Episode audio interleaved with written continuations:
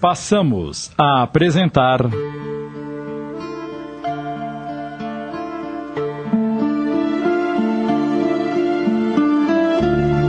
A Travessia, obra de Heloísa de Sena Furtado, adaptação de Sidney Carbone.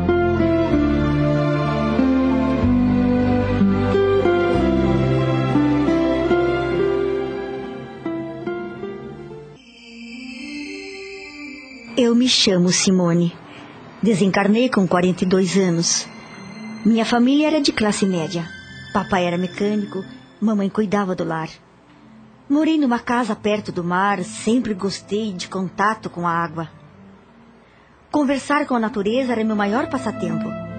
Sabia que existia uma força a mais por ali, pois sempre que estava triste entrava no mar e a tristeza ia embora. Na colônia espiritual em que me encontro, moro com minha comadre Helena, que desencarnou alguns anos antes de mim.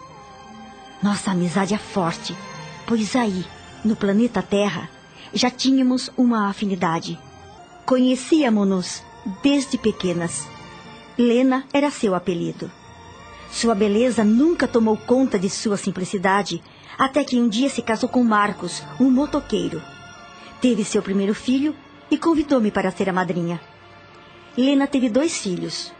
Um estava com dois anos e outro quatro, quando desencarnou vítima de câncer. Nessa época, o que me consolou foi um sonho que tive. Lena apareceu em minha casa toda vestida de azul. Pediu que me tranquilizasse, pois estava bem. E também que ajudasse na criação de seus filhos. Passados alguns anos, Marcos, meu compadre, casou-se novamente e tudo foi se ajeitando. A moça com quem se casou adotou seus filhos com muito carinho. Tornei-me amiga da nova esposa do Marcos. Cresceu um carinho entre nós e passei a admirá-la. Ela trouxe grandes benefícios para as crianças. Hoje entendo o porquê dessa moça, Maria José, na vida do meu compadre. O plano espiritual preparou tudo, mesmo porque, em vidas passadas, não conseguiu ter filhos e foi presenteada nesta vida com dois de Lena e um seu. Dentro da doutrina pude entender melhor os fatos ocorridos. Hoje desfrutamos da saudade e vivemos contando nossas histórias. E mergulhando nas recordações, conto a minha história de amor. Tentarei passar para vocês o significado de amar. Foi em um passeio na praia que tudo começou. Era um dia bonito de sol quente. Eu e alguns amigos sentados na areia comemorávamos o noivado de minha amiga Arlete. Bebíamos e de gole em gole fiquei de pilequinho e resolvi ir para o mar me banhar. Senti uma enorme alegria e estava feliz quando, meio atordoada, ouvi. Socorro! Socorro! Eram gritos pedindo socorro e vi um homem se afogando. Não pensei no perigo e nadei até onde ele estava para tentar salvá-lo.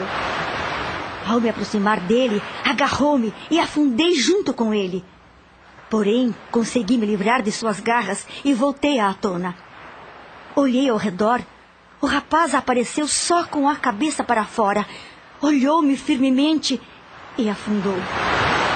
Tentei achá-lo, mas ele havia desaparecido. Logo apareceram dois salva-vidas e retiraram-me daquele mar. Disse a eles que havia um rapaz se afogando e eles voltaram ao mar e ficaram horas procurando sem encontrá-lo. Fiquei triste por não conseguir salvar aquele homem. E não me perdoava por isso. Estava muito confusa. Meus amigos me levaram para casa. Ao chegar, fui direto tomar um banho e quando liguei o chuveiro, percebi que alguém me olhava. Cobri-me com a toalha, mas aquele olhar ainda me observava e um medo enorme tomou conta de mim. Saí do banheiro correndo e fui à cozinha onde estava minha mãe. Contei-lhe o ocorrido e ela, preocupada, me disse: Você não devia ter entrado no mar já que havia bebido. Poderia ter tido uma congestão. Isso que aconteceu no banheiro ainda é efeito do álcool. Não, mãe. Eu vi alguém me olhando. E parecia ser aquele jovem, aquele rapaz que se afogou. Amanhã vou voltar à praia e conversar com os salva-vidas. Tente esquecer o ocorrido e reze, minha filha. Você está muito perturbada. No dia seguinte, após o café da manhã, Simone foi fazer uma caminhada. Durante o trajeto, percebeu que aquele olhar a acompanhava e ficou com medo. Continuou caminhando e orando até que chegou à praia. Por coincidência, encontrou um dos salva-vidas que a retirara do mar e perguntou se haviam encontrado o corpo do rapaz que se afogara. O homem disse que sim, e que ele fora levado para o IML a fim de alguém identificar-lhe o corpo.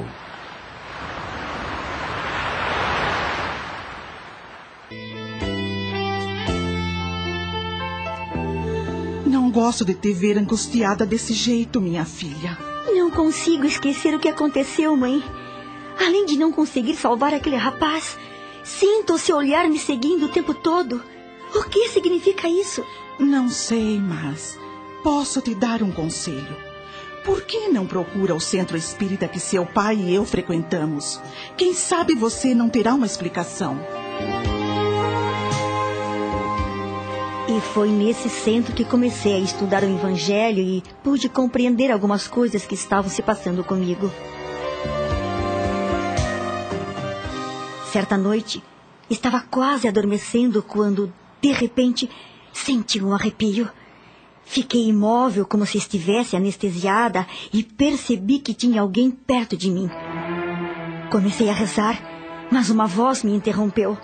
Simone, sou eu, não se assuste. Onde está que não vejo? Quem é você? Não posso revelar a você sem permissão do plano espiritual. Mas fique tranquila.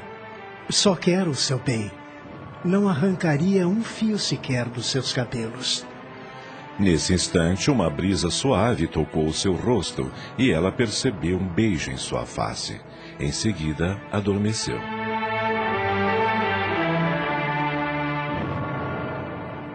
No dia seguinte, ao acordar, lembrou-se do ocorrido e pensou: Não preciso ter medo. É algo puro e me sinto bem. Ele me transmite muita paz.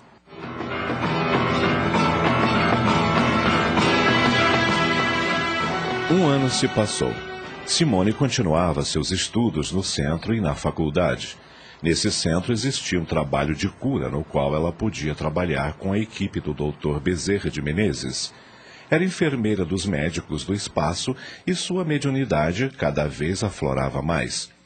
Ela via os movimentos dos médicos trabalhando e por muitas vezes conseguia enxergar os instrumentos que eles usavam.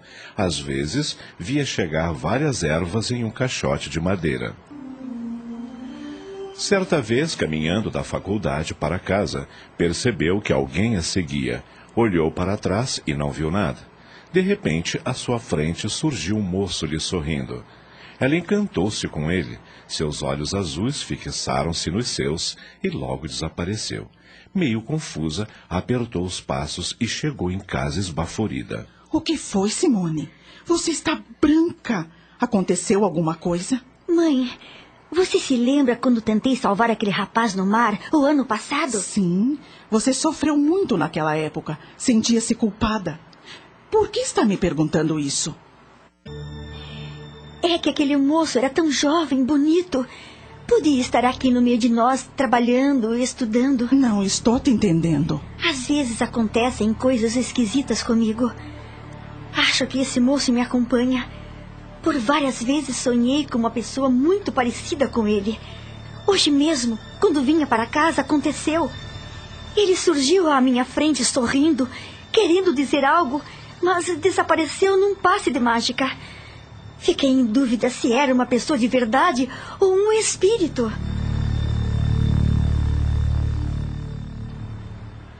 Naquela noite, assim que adormeceu, Simone teve um sonho.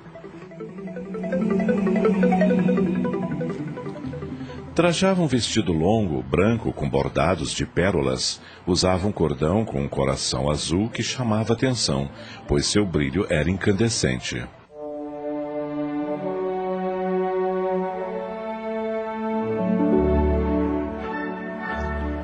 As pessoas todas, usando roupas brancas, bailavam. A orquestra tomava conta do ambiente. Era uma festa de casamento. Simone e os demais convidados aguardavam com muita alegria a chegada dos noivos. Ela indagava-se. Quem será que vai se casar? De repente, para a música. A grande porta do salão se abre e surgem os noivos. Simone leva um susto. A noiva era ela, linda como uma flor do campo, parecendo um anjo, carregando nas mãos um buquê de margaridas. Seu sorriso era doce. Simone observava tudo. O sonho era tão real, tão bonito, que vivenciava a cada passo. Porém, não conseguia ver o rosto do noivo, pois ele usava uma meia máscara. Sua vestimenta também era branca e tinha um cravo vermelho no bolso da casaca.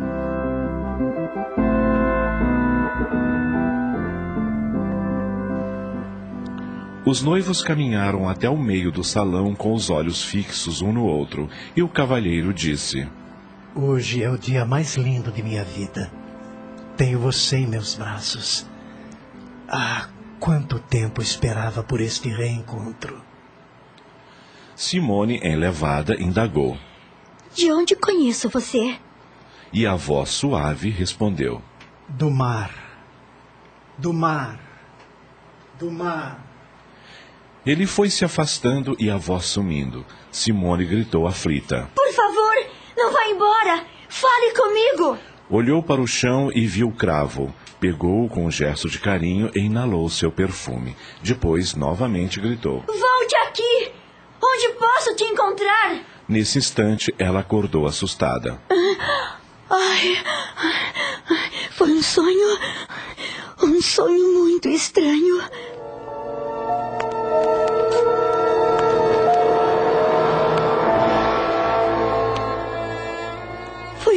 Real, mãe. E eu era sua noiva. Reze por ele, Simone. Esse rapaz deve estar precisando muito. Não pode ficar te perturbando. Não, ele não me perturba. Quando o sinto próximo de mim, é como sentir a brisa tocar o meu rosto. Sinto o seu cheiro. É como se fosse uma pessoa que eu amasse há muito tempo. Ah, mas, mas não quero mais falar nisso. Preciso ir para o meu curso de enfermagem. Eu vou servir o seu café. Simone se destacava no curso de enfermagem, fazia estágio no hospital e era muito querida. Seu desempenho era surpreendente. Por ocasião das férias, ela viajou com os pais para a Bahia. Ao chegar na cidade, sentiu uma forte energia que tomou conta do seu corpo e foi logo para a praia. Sentada na areia, observava o mar, de vez em quando entrava na água, e foi numa dessas entradas que sentiu um perfume ao seu redor. Seu pai estava próximo e ela perguntou: Pai, você está sentindo um perfume no ar? Sim, estou. Deve ser desses perfumes que as pessoas jogam para Iemanjá. Pode ser. Mas além do perfume, sinto que alguém está me observando. Não precisa ter medo, filha. Você é médium. Tem a proteção dos seus mentores. Não estou com medo. Mas às vezes tento entender e não consigo. E isso me incomoda.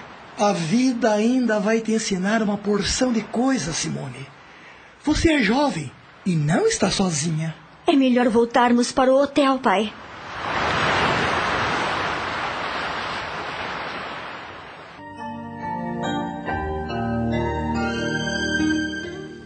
Não fossem essas sensações estranhas, podia-se dizer que a vida de Simone era tranquila.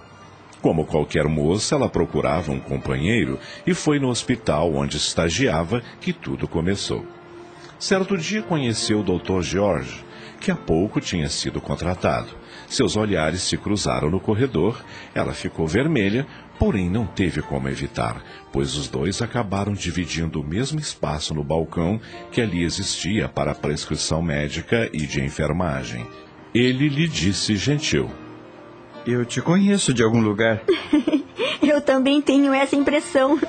Posso te convidar para tomar um café? Agora não posso. Estou atrasada com as medicações. Não precisa ser agora.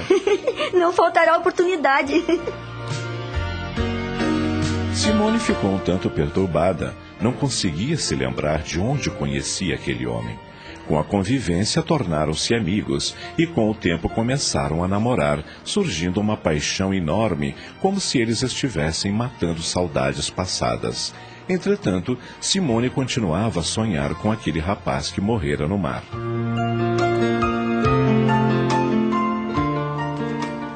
Certa noite, ela resolveu ouvir música para relaxar. Fechou a janela e, na penumbra de seu quarto, adormeceu e, levitando, foi até uma praia.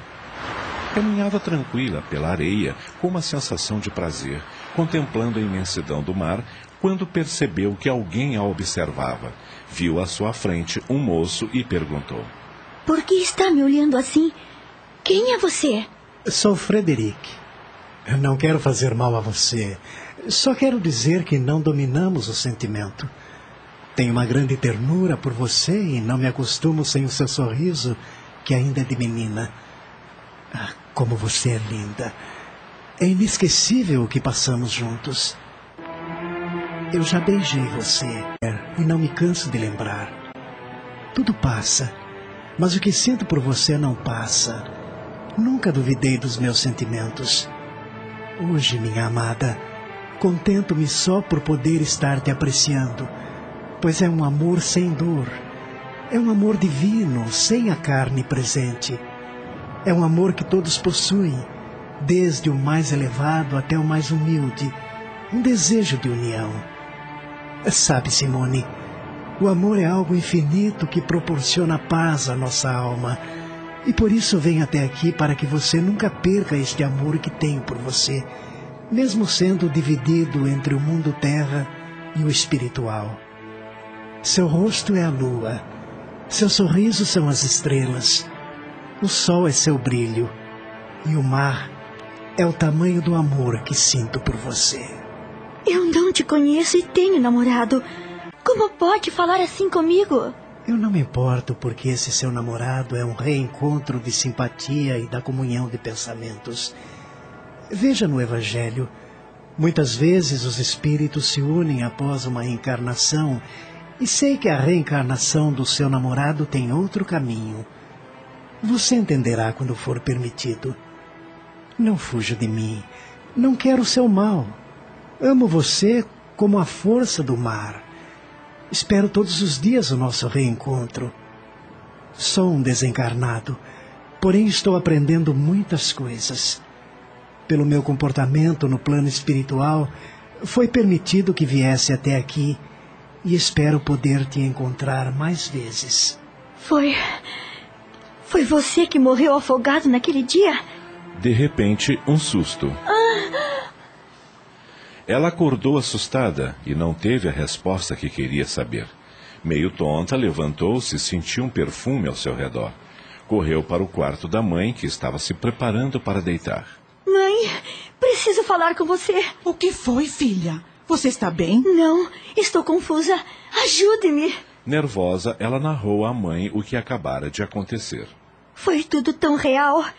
Eu estava encantada com aquele homem que me disse palavras lindas. O seu nome era Frederic. Lembro-me também que ele me falou de George, que não tinha ciúmes dele, pois sabia de sua afinidade comigo. Ajude-me, mãe.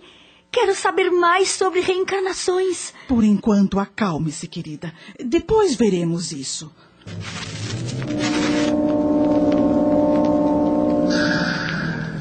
Simone e a mãe foram em busca de mais conhecimento no Evangelho e lá aprenderam sobre reencarnação por simpatia. Simone abriu o Evangelho e leu a simpatia da comunhão de pensamentos que unem espíritos antes, durante e após a sua encarnação. Ela ficou a lembrar como era o seu relacionamento com George e chegou à conclusão de que Frederic tinha razão. Ela gostava de estar junto dele. A paixão era intensa e, com o passar do tempo, estava se enfraquecendo. A intimidade não era algo tão importante. Seus valores estavam mudando. Certa noite, George a convidou para um cinema. Quando a sessão terminou, uma forte chuva caía sobre a cidade. Como estavam perto do apartamento do rapaz, ele a convidou para dormir lá. Meio constrangida, ela aceitou o convite. Assim que chegaram ao apartamento, ela ligou para os pais, avisando-os de sua decisão. Depois. É, minha mãe estranhou um pouco, mas tudo bem. Fique à vontade. Vou ao banheiro buscar uma toalha para você se enxugar. Assim que ele deixou a sala, Simone sentiu algo estranho e percebeu que alguém estava ao seu lado, impulsionando-a para o quarto do namorado. Automaticamente, ela entrou no cômodo e se deparou com um quadro na parede. Observou atentamente. Lá estava a paisagem do sonho que teve quando encontrou Frederick na praia. Como pode? Eu conheço este lugar. Nervosa, ela voltou para a sala. George surgiu logo em seguida trazendo uma toalha. George, Diga. onde você comprou aquele quadro que está em seu quarto? Ganhei de presente de um amigo da faculdade. O que você tem? Está trêmula, pálida. Fale-me sobre esse amigo. Por É quê? importante para mim. Depois eu explico. Bem, ele frequentava uma casa espírita e alguns dos médios faziam pintura mediúnica a dedo. Como sabia que gostava de pintura, encomendou o quadro e me deu de presente no meu aniversário. E quem o pintou? Eu não o conheço, mas está assinado embaixo. Eu preciso ver essa assinatura. Ela voltou ao quarto seguida por Jorge. Observou novamente o quadro e, ao ler o nome do pintor, emocionou-se. Frederic Mamon. É ele. É ele. Você conhece o artista? Eu. Eu não sei como te explicar, mas amanhã eu falo com você. Onde é que eu vou dormir? Aqui no meu quarto. Aqui? Mas. Não, não se preocupe. Eu vou dormir no sofá da sala. Obrigada. Não está pensando em dormir já, não é? Não quer conversar um pouco? Desculpe-me, mas estou com sono. Eh, Se não se incomodar. Eh, Tudo bem. Olha, nesse armário tem lençóis, cobertores. Se precisar de alguma coisa, é só me chamar. Obrigada, Jorge. Ela não via a hora de ficar só com seus pensamentos, pois tinha o pressentimento de que Frederick estava por perto.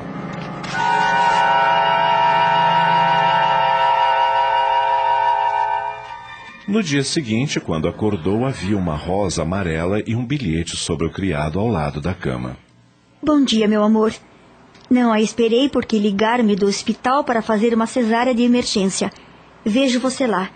Na cozinha tem café, leite e biscoito. Amo você, George.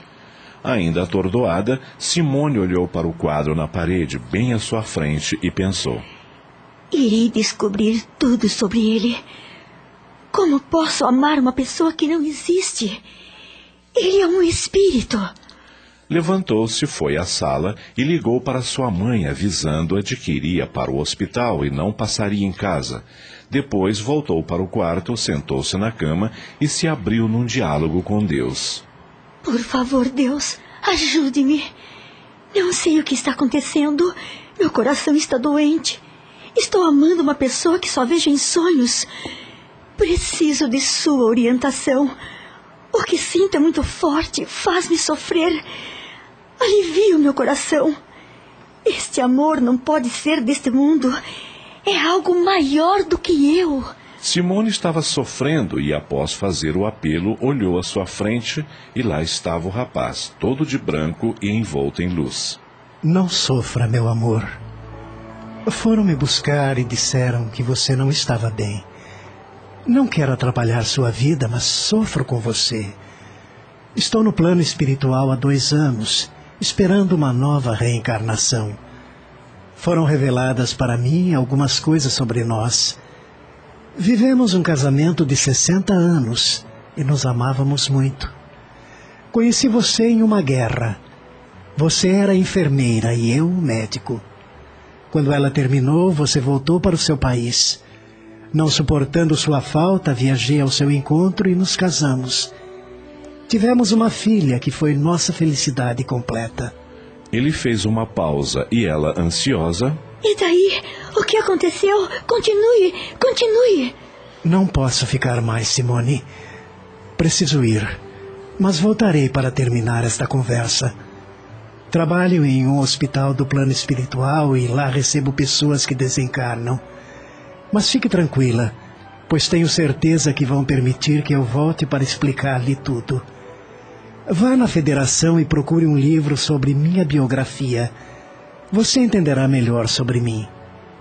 Eu a amo muito. Nossa missão não terminou. Ainda poderemos ficar juntos. E ele desapareceu, deixando-a confusa com tanta informação desordenada. Simone estava tão perturbada que não tinha condições de trabalhar. Por isso, em vez de ir ao hospital, foi para casa. Ao vê-la chegar, a mãe preocupou-se. Você não ia direto para o hospital? Não estou me sentindo bem. Preciso descansar um pouco. Aconteceu alguma coisa? Depois falaremos, mãe. Eu vou para o meu quarto, quero dormir. Já passava da uma da tarde quando Ana entrou no quarto da filha a fim de chamá-la para almoçar. Ela estava acordada. Está melhor, querida?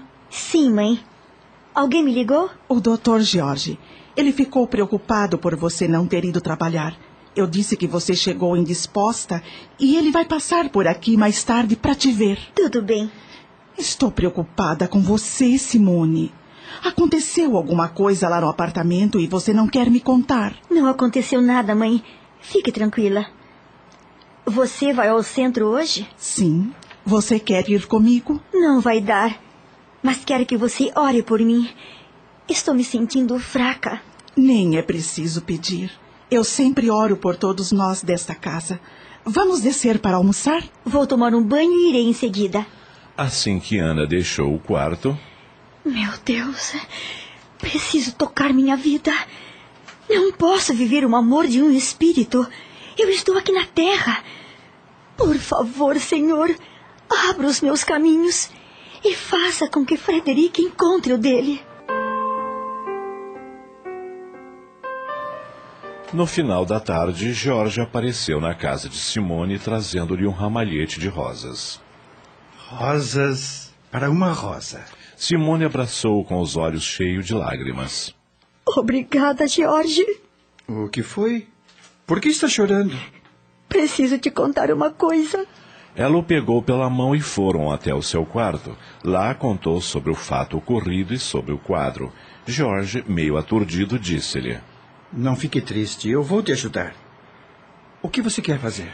Quero tirar tudo isso da minha cabeça pois sinto que estou enlouquecendo. A partir de hoje não vou te deixar tanto tempo sozinha. Sairemos todas as noites para nos divertir, jantar, dançar, ir ao cinema, teatro. Com tantas atividades, você vai acabar esquecendo essa bobagem. Onde quer ir esta noite?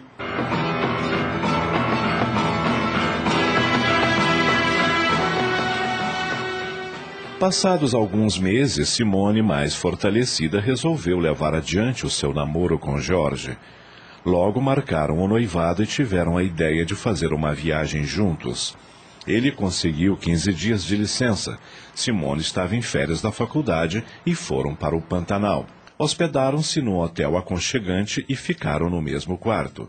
Simone sabia que poderia ser feliz ao lado de Jorge, que as coisas estavam caminhando para uma vida a dois envolvida e nas vibrações da pele, tiveram o primeiro contato íntimo, entregaram-se aos desejos carnais, não deixando que nada impedisse tamanho envolvimento.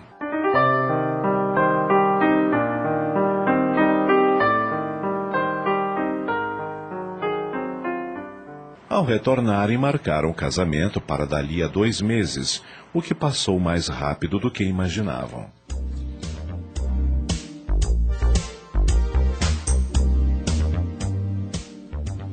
Após a cerimônia, partiram em lua de mel para Trancoso, e assim que se instalaram no hotel, George a beijou carinhosamente e disse: Sou o homem mais rico da face da terra, porque tenho você, que é um tesouro, e jamais deixarei alguém tocar um só fio dos seus cabelos. Pare com isso, sem me defender. Não quero que me sufoque. Você é muito cobiçada, meu amor. Pensa que não via os médicos lá do hospital babarem quando você passava por eles? Eu nunca percebi. Quem babava por mim era você. Mas agora não preciso mais. Você é minha e não vou dividi-la com ninguém. Acho melhor você não trabalhar mais. Vai ficar em casa cuidando dos afazeres domésticos. De jeito nenhum. Quero terminar o meu estágio e ser contratada como enfermeira efetiva. Não quero você no meio daqueles babões. Você não pode ter ciúmes de mim. Eu te amo. E ninguém vai atrapalhar o nosso relacionamento. Eu tenho medo de te perder. Isso se chama insegurança. Pois então, eu sou inseguro. Confesso, pronto. Bem, o que vamos fazer agora? Não acha que depois dessa viagem temos que tomar um banho? Eu vou primeiro. Nada disso. Vamos juntos. Ah, eu. Eu vou ficar constrangida.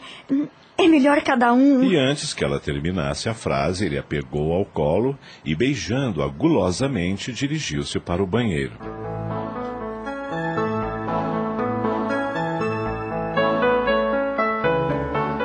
Após uma noite maravilhosa, acordaram felizes. Jorge beijou-a carinhosamente. Depois. Vamos. Levante-se, senhora, minha esposa. Já é tarde, estou morrendo de fome. Vamos tomar o desjejum no restaurante do hotel. o senhor manda, senhor meu marido. Mas ao levantar-se, sentiu uma tontura. Oh. O que foi? Senti uma tonteira. Minha vista escureceu. Quer um pouco de água? Quero, obrigada. Jorge encheu um copo com água e ela o tomou de um só gole. Ele a observava feliz. O que foi? Por que está me olhando desse jeito? É só uma indisposição? Não sei o que está acontecendo comigo. Mas eu sei. Sabe? Você deve estar grávida, meu amor. Grávida? Será? Quando foi a sua última menstruação? Não sei. Não me lembro. Espere um só instante. Eu já volto. Ele deixou o quarto e ela estava pasma com a possibilidade de estar esperando um filho e pensou: Talvez eu esteja com medo da responsabilidade de ser mãe. Ou será que estou com vergonha de não ter esperado o casamento? Meu pai e minha mãe vão ficar horrorizados quando receberem a notícia. São pessoas conservadoras. Instantes depois, George retornou ao quarto com um lindo ramalhete de flores do campo. São para a futura mamãe mais linda deste mundo. Ah, George. Só você mesmo. Obrigada, querido. Está melhor? Sim, estou, mas quero te pedir um favor. Tudo o que a minha esposinha quiser. Se eu estiver mesmo grávida, não quero que conte para ninguém, principalmente para os meus pais. Por quê, meu amor? Somos casados, ora. Mas eles irão saber que fizemos sexo antes do casamento e eu morreria de vergonha. Mas que pudor ultrapassado, Simone. Os tempos mudaram e isso é um problema nosso. Eu sei, mas eles não iriam entender. Vamos conversar sobre isso depois. Agora, se está melhor, levante-se e vamos tomar o desjejum. Está um dia esplendoroso e precisamos aproveitar o máximo. Duas semanas depois, o casal retorna e vão morar no apartamento que Jorge ocupava quando solteiro. A primeira providência que Simone toma ao chegar é ligar para a mãe, convidando-a a visitá-la, mas pede-lhe que vá sozinha, pois precisa conversar com ela. Assim que Ana chega, as duas se trancam no quarto. Notei que estava tensa ao telefone e fiquei preocupada. Correu tudo bem na viagem? Sim, mãe. A viagem foi maravilhosa. Então, por que me pediu que viesse com urgência e sem o seu pai? É que. Tenho que te contar uma coisa e. Não me sentiria bem na presença do papai. O que é, filha? Fale! Eu. Eu estou grávida. Grávida? É. Desculpe, mãe. Mas, Jorge, eu. Você quer me matar de emoção, minha filha? Primeiro casamento, agora gravidez. Ah, me dá um abraço, querida. É a melhor notícia que você poderia me dar. Você não está chateada comigo? Como posso ficar chateada se um filho é a maior bênção que Deus pode conceder a uma mulher? Oh, mãe, obrigada por ser tão compreensiva. Eu te adoro, sabia? Mas já está confirmado. Você foi ao médico? Você se esqueceu que o George é obstetra? Ai, é mesmo. Que boba que eu sou. Vocês estão felizes? O Jorge está meio bobo. Eu também estou. Embora desejasse que esse filho viesse mais tarde. Gostaria de terminar meus estudos antes, me efetivar como enfermeira, mas se Deus quis assim, bendita seja a vontade dele. É assim mesmo que deve pensar, querida. Eu nem acredito que vocês vão me dar um neto. Parece um sonho. Seu pai vai vibrar de alegria quando souber.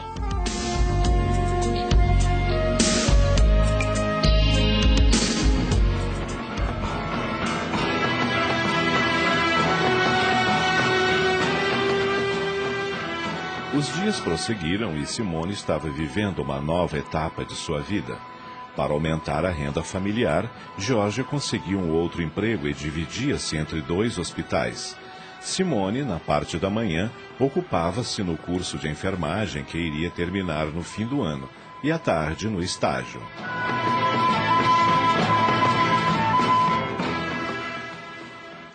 O bebê deveria nascer em janeiro, mas certa noite, às vésperas do Natal, Simone acorda assustada com a bolsa rompida.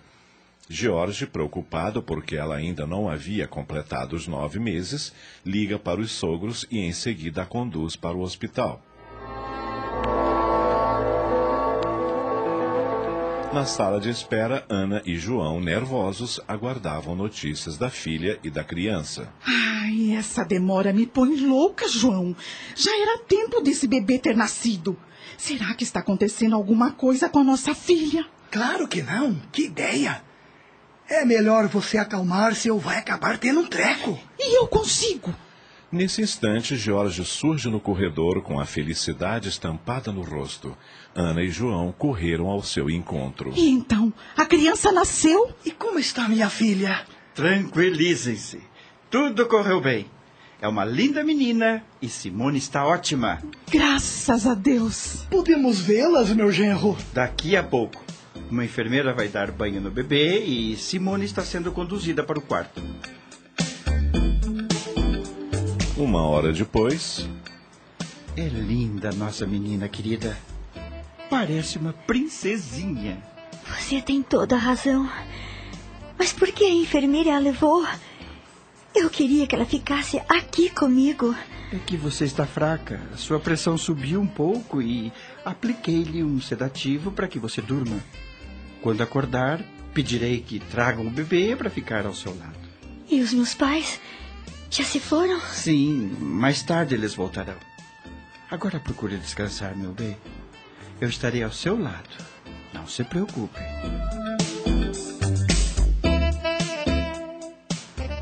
Simone logo adormece e sonha com Frederick, que, envolvido em uma luz, entra no quarto. Olá, Simone. Vim até aqui para te visitar. Sua filha é muito bonita e tenho que lhe dar alguns esclarecimentos. Sua menina um dia foi a nossa filha. Não deu certo seu reencarne. O sofrimento da guerra fez com que a perdêssemos. Então foi recolhida por mentores espirituais e ficou a esperar a oportunidade para reencarnar novamente. Hoje é festa para mim. Estou muito feliz porque sei que você também está. Agora preciso ir. Isto é para o seu bebê. Frederic deixou sobre o criado um lindo urso branco e desapareceu.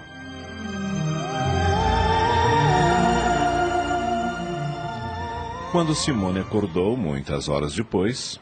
Surpresa para a mamãe mais linda do mundo! Ah, Jorge, querido, quantas flores! E veja o que trouxemos para o bebê, minha filha. Esperamos que a nossa netinha goste. João tinha nas mãos um lindo urso branco, o mesmo que havia aparecido no sonho de Simone, e ela pensou: Que estranho.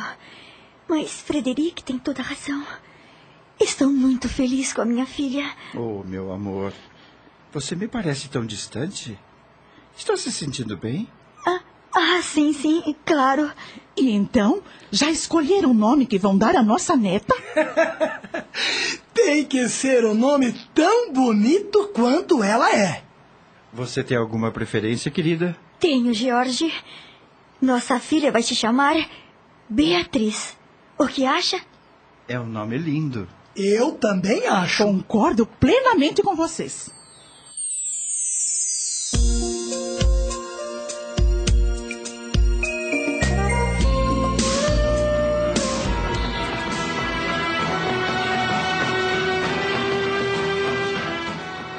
Seis meses se passaram. Beatriz era uma menina alegre, inteligente, muito mimada, mas determinada. Ana prontificou-se a cuidar da neta enquanto Simone retomava suas atividades. Com dois anos de idade, Beatriz adorava se esconder no armário juntamente com o seu urso branco, que vivia sujo de tanto que ela brincava com ele.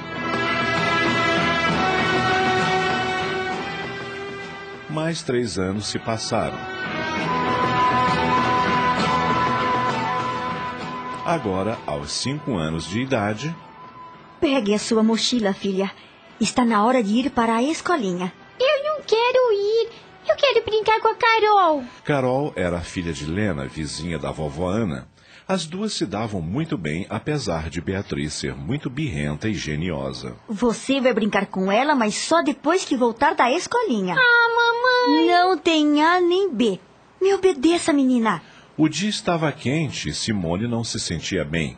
Após deixar a filha na escola, resolveu passar na casa de sua mãe, que ficava próxima. Ao vê-la pálida e trêmula, Ana preocupou-se. O que você tem? Senti um mal-estar quando estava voltando da escolinha da Beatriz. Deve ser por causa desse calorão. Sente-se. Eu vou buscar um refresco bem geladinho para você. Instantes depois, Está melhor? Sim, mas vou dar uma passadinha no ginecologista.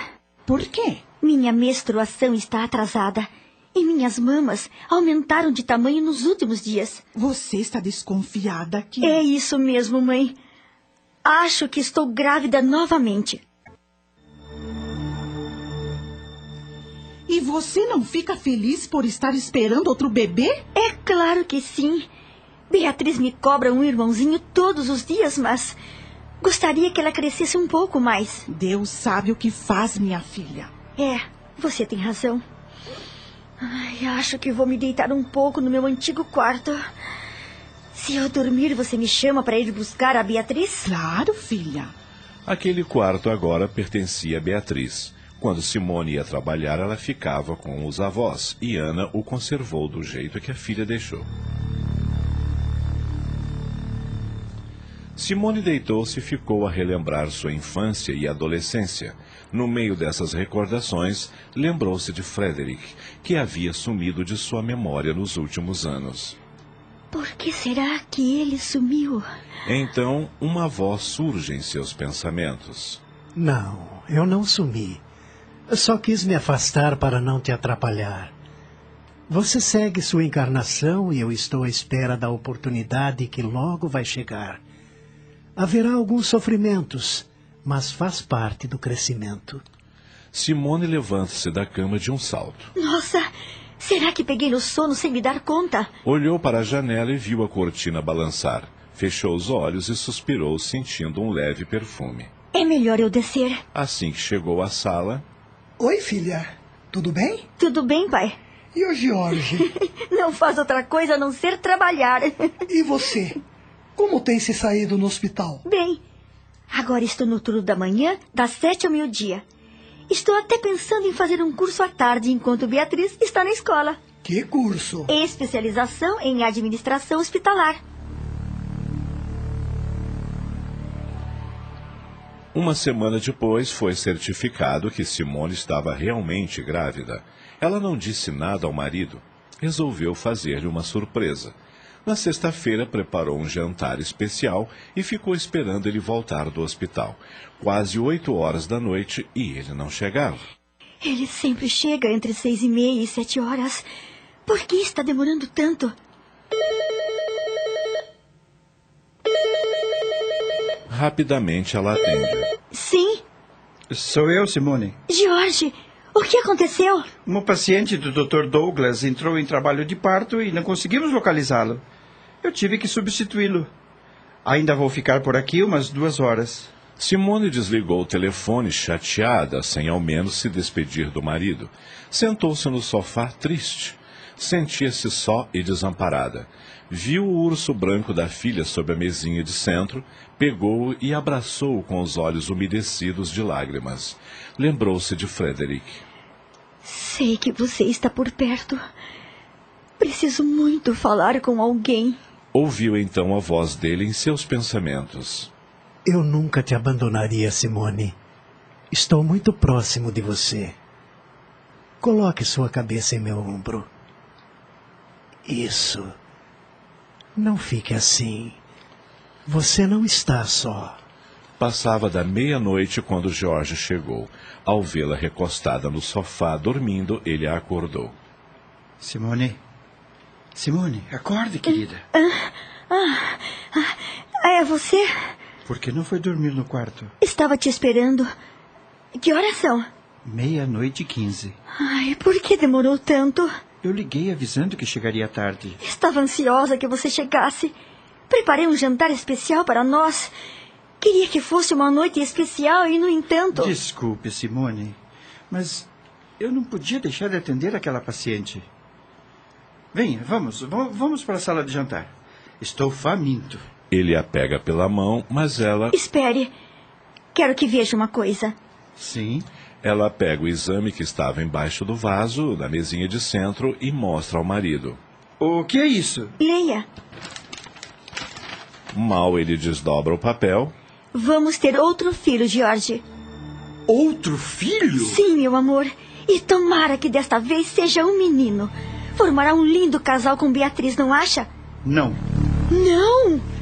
Eu não queria outro filho agora. Você tem que trabalhar e nem pode cuidar da Beatriz direito. Tem que deixá-la com sua mãe. Dona Ana não tem mais idade para cuidar de outro bebê. Eu pensei que ficaria feliz com a notícia. Ela não poderia me pegar em pior hora. Eu vou para o quarto. E, e o jantar? Ah, perdi o apetite. Simone ficou indignada. Nunca tinha visto Jorge reagir daquela maneira. No dia seguinte, sábado, Simone estava de folga. Quando acordou, George não estava na cama. Ela levantou-se esperando que ele estivesse no banheiro, porém ele já havia saído para o trabalho sem ao menos tomar o desjejum. Está magoado. Mas que culpa eu tenho de ter engravidado?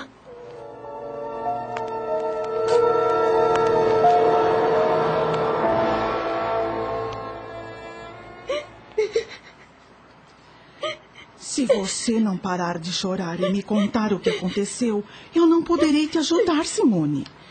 Por favor, filha, para você chegar aqui nesse estado. Eu. Eu estou mesmo grávida, mãe.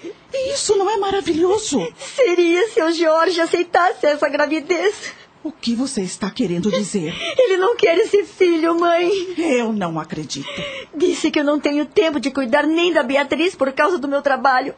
E que a senhora já está velha para se responsabilizar por mais uma criança. Ah, mãe, ele me decepcionou tanto. Seu marido trabalha muito, Simone. Vive estressado. Vai ver, ele disse isso no momento impróprio. Não foi de coração. O Jorge é um homem bom, honesto, responsável, um marido exemplar, um pai excelente. Ele tem verdadeira adoração pela Beatriz. Acha que desprezaria um outro filho? Não, não faz parte de sua índole. Mas ele recebeu a notícia com tanta frieza e eu vi rancor em seus olhos. Está certo que ele chegou em casa depois da meia-noite porque teve que substituir um colega no parto. Estava cansado e. Então tá explicado, filha. Ele não conseguiu digerir a ideia, mas agora, com a cabeça fria, ele vai pensar melhor e vai começar a amar esse filho. Você acha mesmo? Acho não. Eu tenho certeza. Mas as coisas não aconteceram conforme Ana imaginava. Jorge estava consciente do que dissera aquela noite, e cada vez que Simone entrava no assunto. Eu não quero falar sobre isso, Simone. Você já sabe da minha opinião a respeito dessa gravidez, portanto, não estrague o meu dia com esse assunto que me desagrada completamente. Jorge começou a distanciar-se de casa não raro, alguma recepcionista do hospital ligava a pedido dele, avisando-a para não esperá-lo para o jantar, que ele chegaria tarde. Simone começou a desesperar-se e nessas horas só a prece a acalmava. Senhor Jesus, ajude-me. Afasta esta angústia que me consome e preenche meu coração de alegria. Faça com que George aceite esta gravidez e que minha família seja protegida. Obrigada, Senhor Jesus. E ficava no sofá da sala até a alta madrugada esperando. Sempre acabava adormecendo. Simone, acorde. Simone. Simone. Por que não foi dormir no quarto? Estava te esperando. Por que chegou tão tarde? Não me diga que estava trabalhando até agora. Eu fui tomar uma cerveja com os amigos e esqueci da hora. George, precisamos conversar. Você não para mais em casa. Precisa entender que não engravidei porque quis. Eu. Eu vou dormir, estou cansado. Amanhã tenho que levantar cedo. Eu também. Mas se não conversarmos agora. Por favor, Simone, me deixe em paz. Boa noite. Preciso ter paciência. Essa mágoa vai passar e ele vai acabar aceitando o filho se Deus quiser.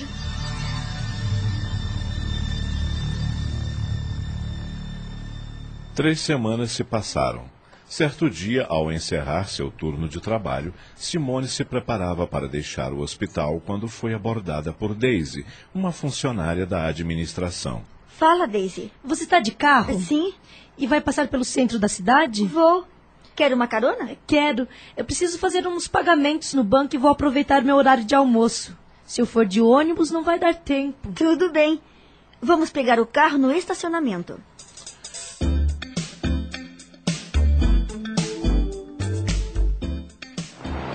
Daisy era simpática e muito falante. Você é que é feliz. Trabalha até o meio-dia e tem o resto da tarde livre. Eu ralo naquele escritório das sete da manhã às sete da noite, de segunda a sábado. Tem dia que nem tenho tempo de almoçar, acredita? E quando chego em casa, à noite, ainda tenho que dar um jeito na casa e preparar o jantar. É uma loucura, menina. Meu marido vive reclamando que não dou atenção a ele, que estou sempre cansada. Mas quem é que tem disposição para chamego depois de um dia estafante, não é mesmo? Quero mais é fazer o serviço de casa, tomar um bom banho e cair na cama. Para no dia seguinte, ai, começar tudo de novo. Ainda bem que não temos filhos. Se tivéssemos, eu acabaria enlouquecendo. Não tenho paciência com crianças. E sem falar que pôr filho no mundo hoje em dia é uma temeridade, não acha? Se fosse em outros tempos, eu até arriscaria. Por falar em filhos, como vai a sua menina? Bem, graças a Deus. Deve dar um trabalhão, não é mesmo? Até que Beatriz é bem calminha e minha mãe me ajuda a cuidar dela. Ai, fiquei muito triste com o que aconteceu com você e o doutor George. Você é muito boa, Simone, e não merecia. Qualquer homem gostaria de ter uma mulher como você. Não sei do que você está falando, Daisy. Ora, da separação de vocês. Separação? Não estou entendendo. Jorge e eu não nos separamos. Não, De onde você tirou isso? é o que comentam entre os funcionários da administração, entre os médicos. Dizem que ele arranjou uma amante e ela está grávida. Simone sentiu uma punhalada no coração. As vistas escureceram por um segundo, o corpo todo tremeu, mas ela procurou controlar-se e manter a calma, mesmo porque estava dirigindo. Isso é tudo mentira. É fofoca de quem não tem o que fazer. Jorge e eu estamos muito bem e nunca pensamos em nos separar. Mas algumas pessoas viram ele ao lado da mulher grávida. Ora, deve ser uma paciente dele. Não sei não. O comentário é geral. E você sabe, Simone, onde há fumaça, há fogo. Se eu fosse você, investigaria essa história. Eu não tenho que investigar nada. Confio no meu marido, ele jamais me trairia. Desculpe-me, mas eu não boto a mão no fogo por homem nenhum, minha filha, nem pelo meu marido. Você vai ficar no centro, não é? Sim, na região dos bancos. Já chegamos. Mas nem entramos na avenida principal. Lembrei-me que preciso passar na casa de uma amiga e vou virar na próxima esquina. É melhor você descer aqui. Ok. Daisy desceu e Simone foi para casa com o coração acelerado, atordoada. Assim que chegou, foi para o seu quarto e atirou-se na cama chorando. Não pode ser verdade. É tudo fofoca. Invenção de quem não gosta de ver os outros felizes. E Jorge está diferente comigo, é verdade. Mas é por causa da gravidez. Ele não seria capaz de me trair. Ela chorou muito até se cansar e acabou adormecendo. Quando acordou, sentia um gosto amargo na boca. Levantou-se, tomou um banho e ligou para o marido. O que você quer, Simone? Você vem jantar em casa hoje? Não sei.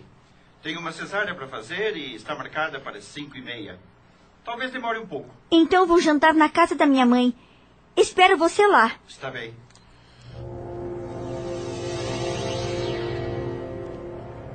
Passava das oito da noite quando Jorge chegou à casa de Ana. Eles já haviam jantado. Jorge percebeu que Simone estava abatida e perguntou: Você está bem? Foi um dia difícil para mim, Jorge. Tive enjoos. Ele não disse nada. Fingiu que ela não estava grávida. Ana, querendo ajudar a filha. Será que desta vez vai vir um herdeiro? Herdeira vocês já têm. Tomara, mãe. Tomara que seja um menino, não é, Jorge? É melhor irmos para casa. Estou exausto e quero descansar. Chame a Beatriz. Durante o trajeto para casa, Simone tentou abrir um diálogo com o marido, mas ele se fingia de surdo e nada dizia. Por que você não fala comigo? Porque não me interessa falar sobre essa sua gravidez. Tudo bem. Vamos falar de outras coisas então. Você tem visto a Daisy? Daisy? De que Daisy está falando? A escriturária do hospital. Aquela loirinha que tem uma verruga no queixo e fala mais do que a boca. Ah, sei. O que tem ela? Dei uma carona para ela hoje e ela me perguntou se tínhamos nos separado. Ah, é?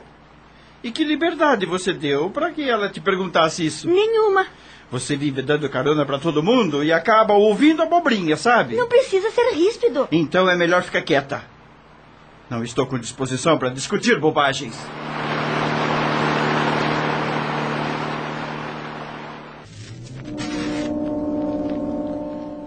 No dia 20 de agosto, João, o pai de Simone, fazia aniversário e ela resolveu ir ao shopping comprar-lhe um presente. Depois de olhar várias vitrines, resolveu entrar numa loja e foi nesse momento que sua vida despencou. No fundo do estabelecimento estava seu marido acompanhado de uma mulher grávida. Ao se deparar com os dois, sem que eles a vissem, ficou perplexa. Por um segundo seus pés se fixaram no chão e ela não conseguia se mover. Em seguida, saiu correndo com o coração pulsando forte, tal seu estado de choque. Nem sabe como conseguiu dirigir seu carro até a casa da mãe. Mal entrou e jogou-se no sofá soluçando. Ana, aflita, foi preparar-lhe um chá enquanto o pai lhe fazia companhia. Acalme-se, filha, por favor. Esse desespero no seu estado não é bom. Ana trouxe-lhe o chá que ela sorveu de um só gole e aos poucos foi se acalmando. O que aconteceu, Simone? Por que todo esse desespero, minha filha? Ela contou aos pais a cena que presenciara no shopping e a conversa que tivera com Daisy tempos atrás. Mas que canalha! Como ele pôde fazer isso com você? Parecia um homem tão apaixonado. Nesse instante, Simone percebeu um líquido escorrer-lhe pelas pernas. Eu estou sangrando, mãe. Preciso de ajuda. Meu Deus! João, tire o carro da garagem. Vamos levá-la para o pronto-socorro. Quinze minutos depois, Simone chegava ao pronto-socorro acompanhada dos pais. Um enfermeiro a conduziu ao quarto enquanto foi chamar o médico. Mãe, será que vou perder o meu bebê? Não, filha, não vai. Mas pode Deus e ele está com você. Eu não quero perder o meu filho. Eu não quero. Calma, Simone. Calma. Nesse instante, o médico entrou e, após examiná-la, Procure manter a calma, senhora. Vamos lhe aplicar soro com medicamentos que vão segurar o seu bebê. após a medicação, Simone adormeceu. A medicação vai mantê-la dormindo por algumas horas. Se quiserem ir para casa, poderão voltar logo mais à noite. Não se preocupem, ela está bem. Ana e João voltaram para casa e a primeira providência que tomaram foi ligar para Jorge. Em menos de meia hora ele estava na casa dos sogros. O que aconteceu? Simone chegou aqui aos prantos e passou mal.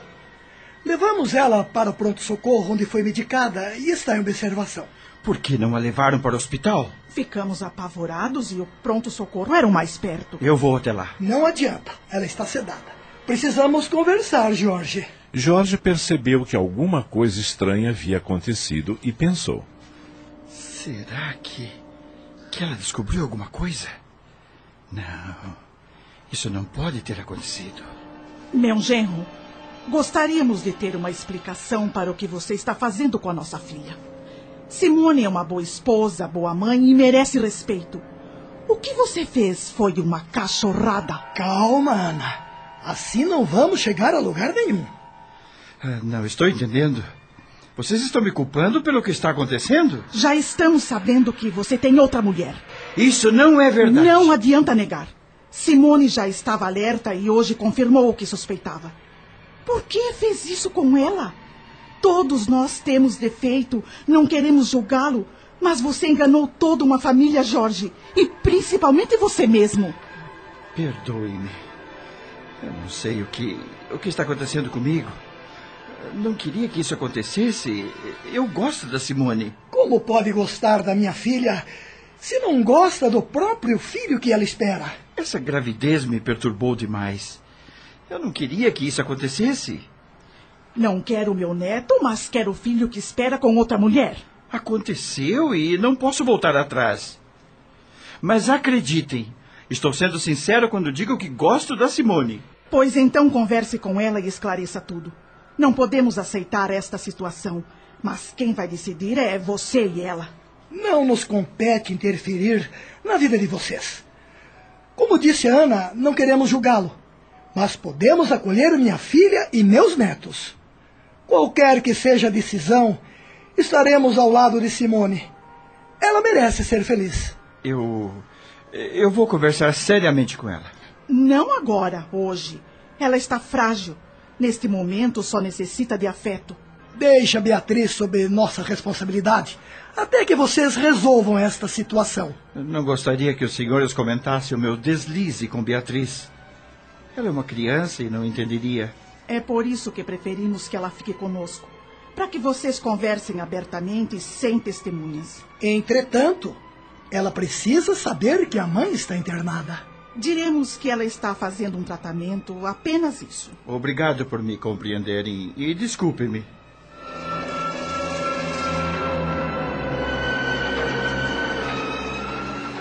Eram dez horas da noite quando Simone abriu os olhos e viu Jorge ao seu lado. Meio sonolenta, perguntou: O que aconteceu? Perdi o meu bebê? Calma. Está tudo bem. Seu bebê está aí com você. Como sabe? Conversei com o médico que a atendeu. E ele me informou que você teve um sangramento, mas o bebê está bem. Ele me disse que você está de alta e podemos ir para casa. Jorge. Sim? Eu. Eu sei de tudo. Eu sei. Seus pais me contaram. Por que você me traiu?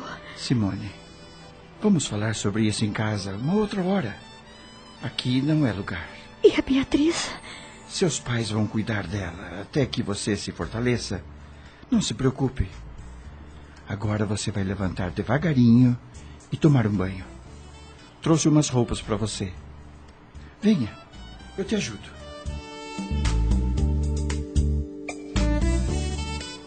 Quando chegaram em casa, Jorge quis conduzi-la para o quarto, mas ela. Precisamos conversar agora, Jorge. É melhor você ir para o quarto, descansar. Eu só vou descansar quando esclarecer toda essa sujeira. Por favor. Está bem. Eu vou te contar tudo. Eu sempre gostei de você, Simone. Lembra-se quando nos conhecemos? Você me disse que nosso amor era de afinidade e, com o passar do tempo, percebi que o que eu sentia e sinto por você é um amor fraternal. Poderíamos viver assim, mas não acho justo mais mentir para você. Você não merece isto e nem sua família. Conheci uma pessoa e pude entender o que é verdadeiramente o amor de um homem e de uma mulher. É diferente de um amor de irmão, entende? E só agora você viu isso? Ela está esperando um filho meu. Perdoe-me. Eu posso até entender, mas você mentiu para mim. A gravidez foi um acidente, acredite. Neste momento não posso te perdoar. Eu sei que é difícil, mas para mim também é. Há meses que sofro com tudo isso. Queria te dizer, mas não tinha coragem. Foi por isso que rejeitou o nosso filho. Eu quis amar essa criança, Simone, acredite. Eu quis muito, mas não consegui. É mais forte do que eu. Eu quero que me deixe sozinha. Eu vou te levar para o quarto. Você não entendeu. Eu quero que você saia desta casa. Eu. Eu não vou deixar você sozinha. Não estou só, Jorge. Estou com meu bebê e ele é tudo para mim neste momento. Vá embora. Você tem novas responsabilidades agora. Vá cuidar da sua outra família. Por favor, deixe-me ficar pelo menos até amanhã. Tudo bem. Mas amanhã quero que pegue suas coisas e saia para sempre da minha vida. Eu irei. Mas antes quero falar com Beatriz. Não quero que ela sofra, pois é uma criança. A separação é nossa. Quero que ela entenda que você está se separando de mim e não dela. Vou contratar um advogado para, para cuidar disso o mais rápido possível. Que seja como você quiser. Simone estava decidida, embora com o coração apertado. Sabia que não podia continuar casada com ele mesmo porque George não se manifestou em ficar. No dia seguinte, assim que souberam da decisão de Simone, João e Ana, preocupados com a saúde da filha, resolveram ir buscá-la.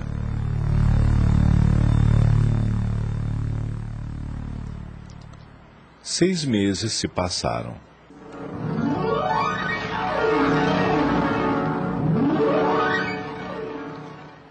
Simone passou a morar com os pais. Sua barriga estava enorme, estava completando nove meses de gestação. Jorge visitava a filha nos finais de semana e faziam longos passeios. Ela não entendia muito o que estava acontecendo. Embora prestes a dar à luz, Simone continuava trabalhando, pois era uma forma de lidar com a nova situação. De vez em quando, encontrava-se com Jorge no corredor do hospital e trocavam ligeiras palavras. O seu bebê já nasceu? Nasceu, Simone. É uma linda menina e se chama Luísa. E você, como está? Estou bem. E a criança? Pronta para vir ao mundo. Se precisar de alguma coisa, por favor, me ligue. Só quero que dê atenção para Beatriz. Ela está um pouco enciumada com a chegada do bebê. Acha que ele vai tomar o seu espaço. Pode contar comigo. Ela já havia perdoado o marido, mas não entendia sua rejeição pelo bebê, sendo que a filha dele era comentada com muito carinho.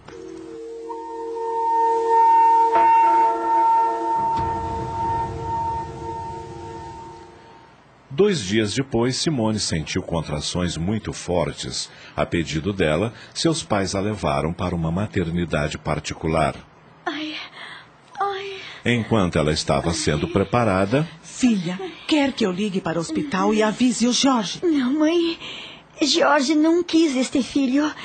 Ele vai ser só meu. Ela foi para a sala de parto e, passados alguns minutos nasceu um menino lindo e sadio. Assim que a enfermeira o colocou em seus braços, ela o acolheu carinhosamente e, olhando enternecida para ele, disse surpresa: Meu Deus! É você, Frederic? E as lágrimas saltaram de seus olhos. Obrigada, Deus, por me mandar um filho tão especial. Todos na sala de parto presenciaram sua emoção. Enquanto o bebê era levado para o primeiro banho, Simone foi transferida para o quarto. Uma hora depois, estava amamentando o filho, tendo os pais ao lado. Você está bem, filha? Sim, pai, e muito feliz. Este filho é especial e hei de amá-lo com todas as minhas forças. Será um grande homem. Querida, eh, não acha que deveríamos avisar o Jorge? Afinal, seja como for, ele é o pai. Não, mamãe. Prefiro que não veja a criança, pelo menos por enquanto.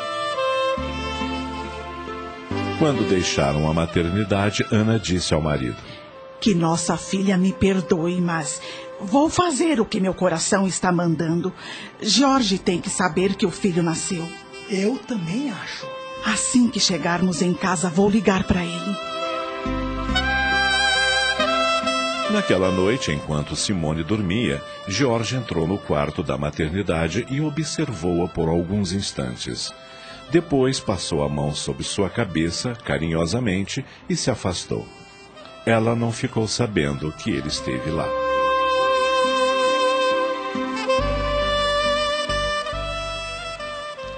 Dois dias depois, A recepcionista ligou avisando que você estava de alta e viemos buscá-la, filha. Como está o neném? Ótimo, papai. Olha como dorme. Parece um anjinho. Como ele é lindo, Simone. Não dá vontade de pegar ele no colo e apertar essas bochechinhas rosadas, João. Nem me fale, Ana. Nem me fale. Posso carregá-lo um pouquinho, filha? Mas sem apertar as bochechinhas dele, hein? Depois será a minha vez. E já vi que vocês dois vão estragar o meu filho.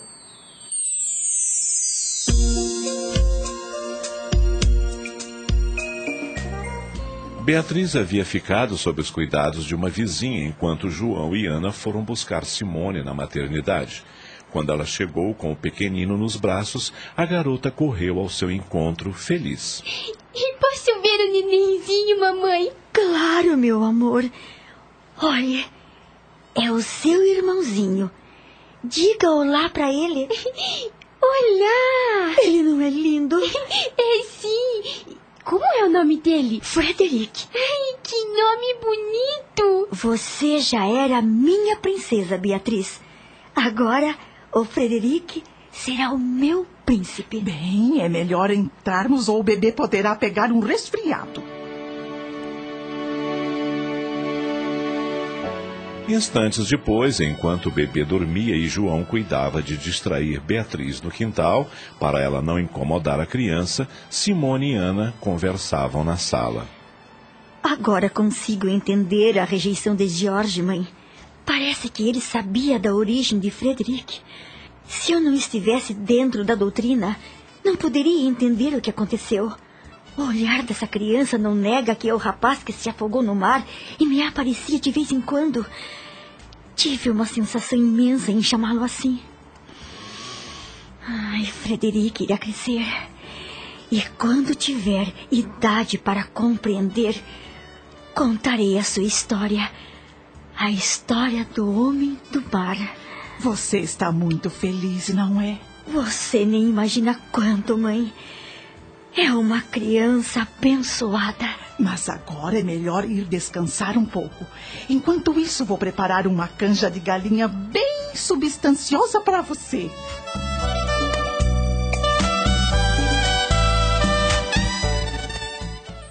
Passados alguns dias, Jorge visitou Simone e lhe trouxe uma cesta de flores. Ao contemplar a criança em seus braços, disse: Ele é a sua cara, Simone. Também tem algo de você. O queixinho, por exemplo, é igual ao seu. Jorge disfarçou com um sorriso sem graça. Beatriz, demonstrando uma ponta de ciúme, perguntou ao pai: Você veio aqui por causa do meu irmãozinho? E por causa de você também, querida. Mamãe falou que você também ganhou um neném. É verdade. Qualquer dia, o papai vai levar você para conhecer o outro neném. É uma menininha, linda como você. E se chama Luísa. Mas este neném é só meu e da mamãe. Eu sei, filha. Você me leva ao parque? Claro, agora mesmo. Vai trocar de roupa. Oba, oba! Beatriz deixou a sala correndo, chamando pela avó que estava na cozinha. Ah, desculpe, Simone. Nem perguntei se você permite que eu leve Beatriz ao parque. Sem problema, Jorge. Mas não a traga muito tarde. Prometo. Você me parece muito bem. E não é para menos. Frederic é um presente de Deus. Ah, ele se chama Frederic? Tomei a liberdade de escolher esse nome. Ah, claro, ah, claro. Jorge tentou lembrar uma relação com aquele nome, mas não conseguiu e perguntou: Por que Frederic? Porque é um nome especial, bonito e todos gostaram. Você não aprova? Ah, não, não se trata disso. Jorge, Frederic é seu filho. E você tem todo o direito de vê-lo sempre que quiser, como faz com Beatriz. Na verdade, Simone, esse filho é só seu. Eu não participei da sua gravidez e não entendo por que fiz isso. Não se preocupe. As coisas não acontecem por acaso. Saiba que eu gosto muito de você. Eu também gosto de você. O que passou, passou. Não vale a pena lembrar. Ainda amo você. Amor por afinidade não acaba nunca. O rumo de nossas vidas foi até onde teria de ir. Embora não entendamos, tudo tem uma razão de ser.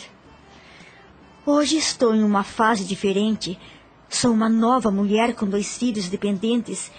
E isso me faz buscar forças para que eu continue.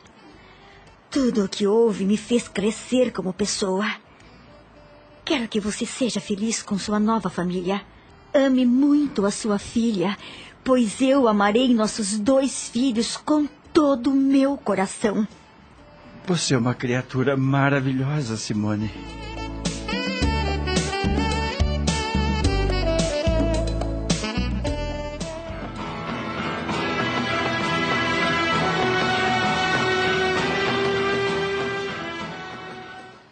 A licença maternidade de Simone chegou ao fim e ela retornou ao trabalho no hospital. Os gastos agora eram maiores e o seu salário não era suficiente para cobrir todas as necessidades. Embora contasse com a ajuda dos pais, não se sentia à vontade e por isso passou a trabalhar como enfermeira particular de um senhor que sofrera um acidente de carro e ficara paralítico, para ajudar mais na renda familiar. Ela trabalhava das duas da tarde às onze da noite, já que no hospital seu expediente era das sete da manhã ao meio-dia. Logo no primeiro dia de trabalho na casa do Dr. Lázaro, percebeu que ele era uma pessoa de posses. A casa, de arquitetura antiga, mas bem conservada, era imponente. Os móveis em estilo colonial, os tapetes finos em arabescos vermelho e branco, combinavam com as cortinas e as almofadas. Objetos de arte se destacavam por toda a parte. Simone observava tudo encantada, quando um homem vestindo uniforme de mordomo surgiu na sala. Boa tarde, senhora. Boa tarde. Sou a enfermeira recomendada pelo Dr. Sintra. Meu nome é Simone. O Dr. Lázaro está esperando a senhora. Por favor, acompanhe-me. Obrigada. Ao chegarem ao quarto, Simone avistou um homem pálido, magro, barbudo e com um olhar sem brilho. Estava sentado em uma cadeira de rodas próximo à janela. Doutor, esta é a enfermeira que o senhor solicitou ao seu amigo, o Dr. Sintra. Boa. Boa tarde. O homem olhou-a de cima a baixo, depois disse seco: Pode se aproximar, eu não mordo ninguém. E mesmo que quisesse morder, não conseguiria, pois sou um inútil. Ela aproxima-se timidamente. Meu nome é Simone. Estou pronta para começar. Gostaria de saber que tipo de medicamentos o senhor toma e quais os horários. Diga a ela os venenos que sou obrigado a ingerir, Lucas. E não se esqueça do formol. O formol é o remédio que me conserva vivo. Ele está brincando, senhora. Os remédios são os que estão sobre a cômoda e os horários estão anotados nas caixas. Ah, sim. Tem algum que ele deve tomar agora? Não. Já tomei o das 15 horas. Lucas. Pois não, patrão. Mostre toda a casa para ela para que não fique perdida. Eu quero ficar só. Está bem. Venha, dona Simone, por favor. Simone estava meio assustada, pois aquele homem lhe parecera amargo e frio. Depois de conhecer toda a casa, ela perguntou ao mordomo: O doutor Lázaro é sempre assim? De uns tempos para cá, ele tem andado agressivo, chora muito, às vezes passa dias sem comer e sem tomar banho. Grita com todos, quebra coisas ao seu redor. É muito difícil parar empregado nesta casa. O médico vem sempre examiná-lo? Uma vez por semana, mas seu estado está se complicando. Ele desenvolveu um câncer de próstata. Ah, meu Deus, que sofrimento! Para saber que a maior riqueza da minha vida foi quando o conheci. Por isso estou aqui. Não consigo abandoná-lo. Ele confia muito em mim e me apeguei a ele porque não tenho família. E ele? Tem parentes próximos? Tenho um sobrinho e uma tia, mas dificilmente vem até aqui. Nesse instante, ouviu-se o som de uma campainha. É ele que está chamando. Vamos até lá. Quando retornam ao quarto. E então, Lucas, já contou minha vida a ela? Já disse como vim parar nessa cadeira de rodas, como fiquei aleijado? Bem, senhor, é, eu. Doutor Lázaro, estávamos conversando sobre os costumes da casa. O senhor mesmo poderá me contar isso se quiser. Estou aqui para servi-lo e aprender. Aprender o quê? Ora, sei que o senhor é médico e os médicos sempre têm o que ensinar. Eu fui médico, moça. Agora sou o paciente, o doente. Acho que o senhor incorporou o papel de doente. Desculpe me falar assim. É que eu sou muito sincera. Você é muito bonita. Tem um sorriso largo. O que faz você trabalhar com vegetais como eu? Gosto da minha profissão. E através dela ganho meu pão. E sou útil às pessoas. Ora, vejam só. Aquele pilantrão do Sintra me arrumou uma enfermeira com vocação para freira. Não me faltava mais nada. Mesmo que eu fosse freira, estou aqui para fazer o meu trabalho. E já vou avisando: sou muito profissional. E não vou ter pena do senhor. Mas você é muito petulante. Nem começou a trabalhar e já vou ter que despedi-la? O senhor é quem sabe. Não sou freira, mas gosto de ajudar as pessoas a lutarem pela própria recuperação. E então? Vai me despedir? O seu silêncio é a resposta. Já que não vai me despedir, vou começar a trabalhar. O senhor precisa de alguma coisa? Sim, preciso. Diga.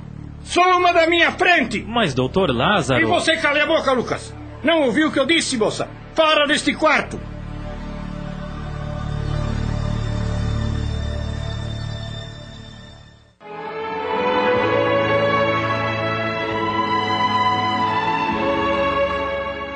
Os ouvintes que já têm uma noção razoável dos conceitos do Espiritismo sabem que a humanidade na Terra vive condições de expiação e provas. Isso significa que os problemas, o sofrimento, as dificuldades de relacionamento são características próprias de seres necessitados de grandes aprendizados no processo de evolução espiritual. Todo aprendizado exige exames, desafios, obstáculos para provar o conhecimento procurado. Nestes capítulos apresentados, verificamos os problemas de relacionamento familiar e social, principalmente com os personagens Simone e Jorge, e a perspectiva com Lázaro também é desafio difícil. O que ficou salientado é que Simone e Jorge demonstraram um equilíbrio saudável que lhes permitiram convivência respeitável apesar da separação matrimonial. Esse comportamento por si só já é algo que devemos meditar para enfrentarmos hipóteses semelhantes em nossas famílias. Na sequência desta apresentação, presenciaremos uh, novos dramas importantes para nos compreendermos e compreender as dificuldades alheias. Aguardemos. Passamos a apresentar.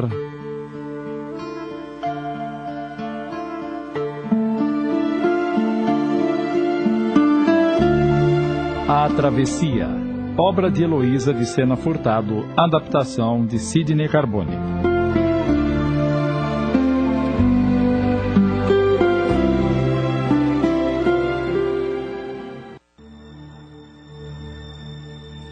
E então, vai me despedir? O seu silêncio é a resposta.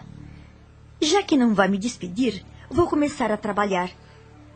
O senhor precisa de alguma coisa? Sim, preciso. Diga. Suma da minha frente! Mas, doutor Lázaro. E você cala a boca, Lucas. Não ouviu o que eu disse, moça? Fora deste quarto! Fora deste quarto não quer dizer fora desta casa. Portanto, estarei na sala. Se precisar de alguma coisa, é só me chamar. Com licença. Simone deixou o quarto e disse para si mesma: Onde eu vim parar, meu Deus? Que homem insuportável! Parece um bicho. Não sei se vou aguentar por muito tempo. Simone passou o resto da tarde na sala. Ao anoitecer, Lucas veio chamá-la para o jantar. E ele? Não vai jantar? Já levei a sua bandeja no quarto, mas a partir de amanhã a senhora terá que fazer isso. Tudo bem, mas. Vamos combinar uma coisa. O que, senhora? Já que estaremos em contato todos os dias, vamos deixar as formalidades de lado. Não precisa me chamar de Dona Simone, está bem? Nesse caso, trate-me apenas por Lucas. Combinado. Quando faltavam cinco minutos para as onze horas da noite, Simone foi ao quarto de Lázaro para despedir-se. Ele estava deitado, mas acordado. Tenha uma boa noite, doutor Lázaro. Venha até aqui. Pois não? Você volta amanhã? Claro. Não sou de abandonar o barco. Até amanhã. Até amanhã.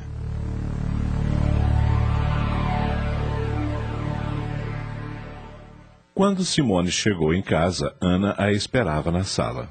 Mãe, já é quase meia-noite. Por que não foi dormir?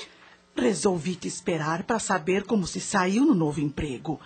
E então? Ai, o doutor Lázaro é um homem intransigente, autoritário, mal educado. Mas deve ter uma razão muito forte para ser assim. Eu sinto que ele não é má pessoa. E as crianças? A Beatriz passou a tarde brincando com a Carol e o Frederico se portou como um anjinho. Eles estão dando muito trabalho, não é? Não se preocupe com isso, filha. Seu pai e eu damos conta. Você jantou? Ah, sim. Quer tomar um copo de leite antes de dormir? Não, obrigada. Vou dar uma espiadinha nas crianças, depois vou tomar um banho e cair na cama. Estou exausta.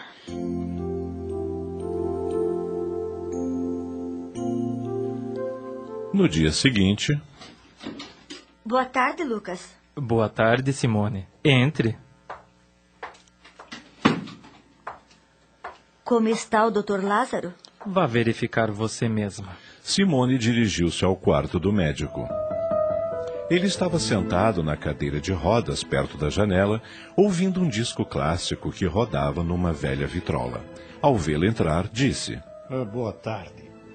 Então a senhora voltou. Ao me despedir ontem, eu disse que voltaria. Pensei que fosse uma desculpa para não dizer que detestou-me e ter me conhecido. ah, estou vendo que o senhor tomou banho, está cheirando a colônia, raspou a barba. Estou ouvindo música, não me atrapalhe. Quer que eu me retire? Não. Sente-se e ouça a música comigo. Ele envolvia-se e fazia movimentos com os braços como se estivesse regendo um concerto. O som da música era contagiante.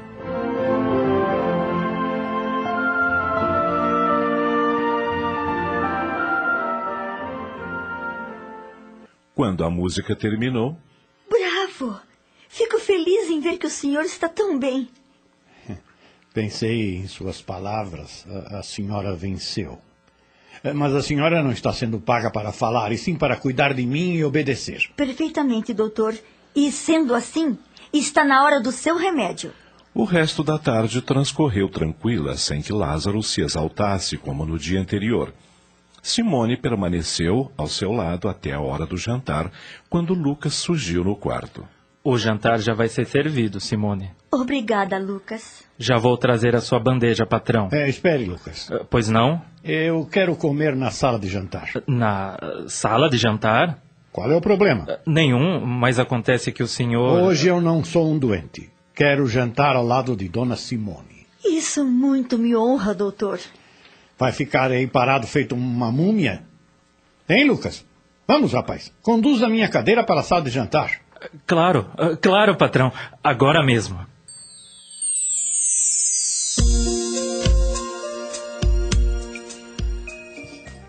Enquanto Lucas os servia, Lázaro, calmo e tranquilo, iniciou uma conversa com Simone. Lucas, eh, disse-me que a senhora trabalha no hospital pela manhã? É, sim. Eu só tinha esse emprego, mas com o nascimento do meu bebê precisei arrumar este para ajudar no sustento da casa. O senhor deve imaginar como criança da despesa, não é? E o seu marido não trabalha? Eu estou separada. Ah, É, Na verdade, estamos nos divorciando. Vivo com os meus pais. a senhora ainda é muito nova, por isso vou tratá-la por você. Se incomoda? Absolutamente. Eh, Quanto tempo tem o seu bebê? Seis meses. É um menino. E se chama Frederic. Mas tenho também uma menina, Beatriz. Ah, são dois filhos. E se me permite a falta de modéstia, dois filhos lindos. Como você. Como? Seus filhos são tão lindos como você? Ora, doutor Lázaro, Simone corou as bochechas e tratou de mudar de assunto. vamos comer então? A comida me parece deliciosa. Obrigado, Simone. Não me diga que foi você quem fez, Lucas. Lucas cozinha muito bem. Ele faz questão de preparar o meu jantar.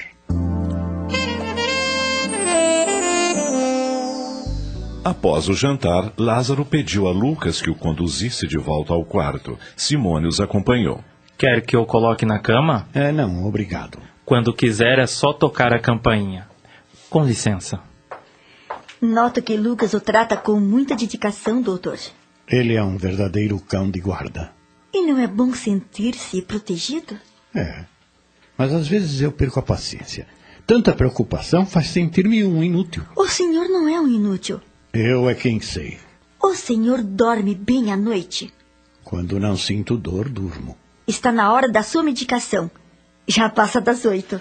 Simone preparou as gotas num copo com água e deu para ele tomar. Depois, O senhor deveria fazer todas as refeições na sala de jantar. Não é difícil conduzir a cadeira, pois a casa é terra. e- Eu acho que vou seguir o seu conselho. Vou te contar um segredo. Que segredo. Estou farto de comer de bandeja. a comida não tem o mesmo sabor. Parece requentada. Ah, doutor, é tão bom ver o senhor assim, disposto, sorrindo.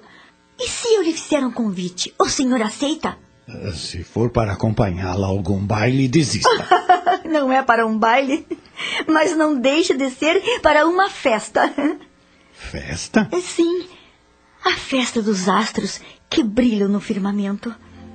Eu confesso que não entendi. Estou convidando o senhor para irmos à varanda apreciar a beleza da lua e das estrelas.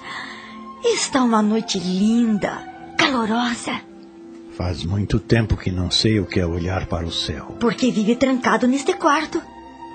E então, aceita o meu convite? Vejamos, acho que. Aceito. Ai, que maravilha! Vou chamar o Lucas para conduzir a cadeira. Não é preciso. Eu mesma faço isso. Ma- mas, eh, Sem discutir, doutor Lázaro, por favor. Está bem.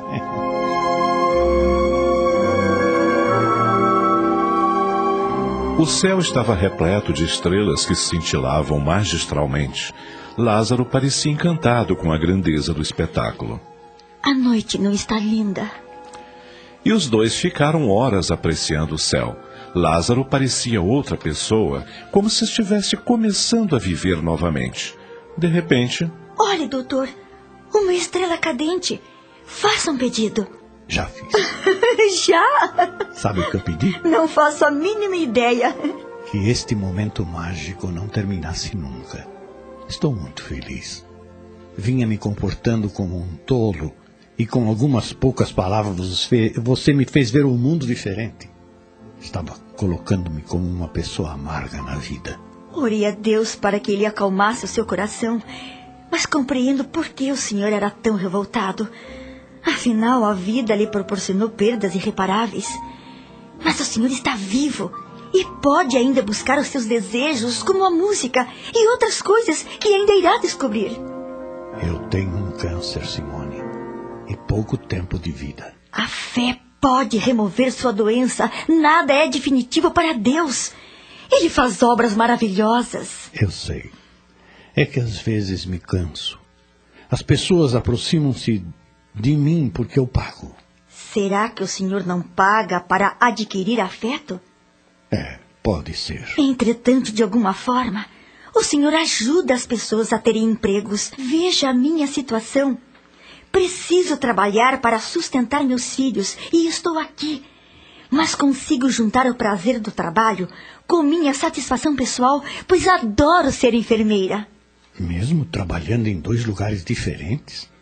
Deixando os seus filhos aos cuidados de outros? Sei que eles estão amparados, pois estão com meus pais. É uma pena que eu a tenha conhecido quando estou prestes a morrer. Se o senhor sabe que irá desencarnar, por que não viver intensamente todos os dias? Para viver intensamente, preciso de pessoas como você ao meu lado. Este viver não está comigo. Está dentro do Senhor. Não acha que deveria dedicar-se a uma religião? Ela é que dá base para o nosso equilíbrio. E como? Se não posso sair de casa. É claro que o senhor pode. Já deu o primeiro passo. Hoje veio à varanda. Amanhã poderá ir até o jardim. Se você for comigo, eu irei. Tenho uma proposta para você. Que proposta? Pago dobrado se você largar o hospital e ficar o dia inteiro comigo. Não, não posso, doutor Lázaro. Trabalho naquele hospital há muitos anos e tenho os finais de semana livre para estar com os meus filhos. Se eu ficasse o dia inteiro com o senhor, de segunda a segunda, o tempo com eles ficaria muito restrito. Traga-os com você. O senhor concordaria? É, claro que sim. Esta casa é enorme. Eles terão muito espaço para brincar. Não sei. Seria bom tê-los ao meu lado o tempo todo, mas. Dê-me um tempo para pensar. Já está concedido. Agora é melhor entrarmos. Está começando a esfriar. Claro. Quando ela apoiou a mão direita no braço da cadeira de rodas para levantar-se, ele a pegou carinhosamente e disse: Muito obrigado Obrigado. Do quê? de ter vindo cuidar de mim. Agradeça a Deus, doutor. Faço isso com prazer. Vamos?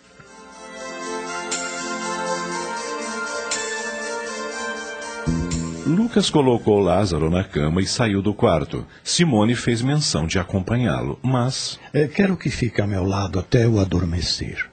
Tudo bem. ele adormeceu logo.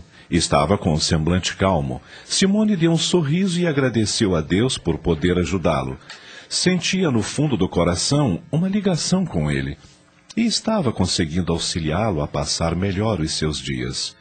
Deixou o quarto devagarinho e foi para a sala, onde Lucas entretinha-se com o livro.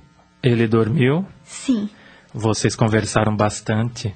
Nunca vi o patrão tão feliz como hoje. Há muitos anos não queria saber de deixar aquele quarto. Estou muito contente. Ele é um homem sofrido, Lucas. Grita por socorro e precisamos ajudá-lo.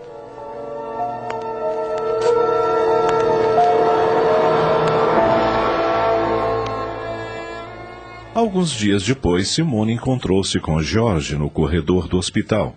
Fazia algumas semanas que ele não visitava os filhos e ela estava magoada.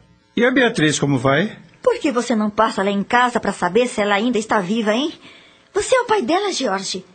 Nem entendo essa displicência. Com relação a Frederica, eu até posso entender, mas, mas a Beatriz. Eu não tive tempo. Você sabe que estou trabalhando em três hospitais Não e. quero discutir com você. Mas não acho justo a maneira como vem procedendo. Nosso divórcio ainda não saiu e você já age assim?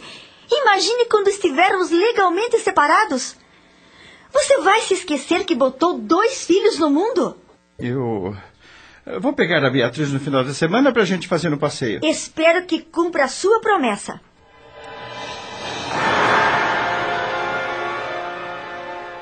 Na saída do hospital para casa, Simone depara-se com seus pensamentos no Dr. Lázaro.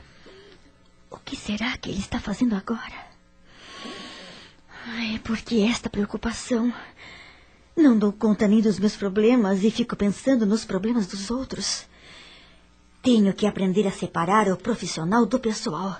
Quando chegou em casa, não encontrou ninguém. Havia um bilhete de Ana sobre a mesa. Filha, não se preocupe. Fomos à chácara do Sr. Milton fazer uma visita. As crianças estão bem e felizes pelo passeio. Chegaremos por volta das 17 horas. Beijos, Ana. Ai, que casa vazia. Tão vazia como a minha vida nos últimos tempos. Será que o doutor Lázaro já almoçou? Ah, mas por que penso tanto nele? Será que é por pena da sua situação ou. Estou apaixonada? Não, não. Como posso me apaixonar por um paralítico? Era só o que me faltava. Preciso caminhar um pouco na praia para tirar esses absurdos da cabeça.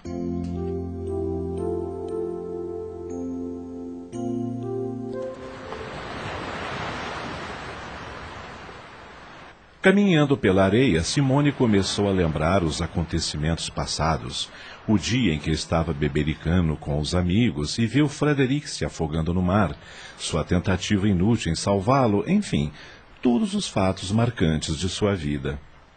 Deus faz tudo perfeito. Meu filho veio, talvez, para acertar algumas coisas e minha filha também. A correria dos últimos tempos fizeram com que me afastasse do centro espírita, mas quero voltar. Sentia-me bem lá. Se não fosse minha participação nas reuniões, palestras, não teria entendimento para tudo o que aconteceu em minha vida.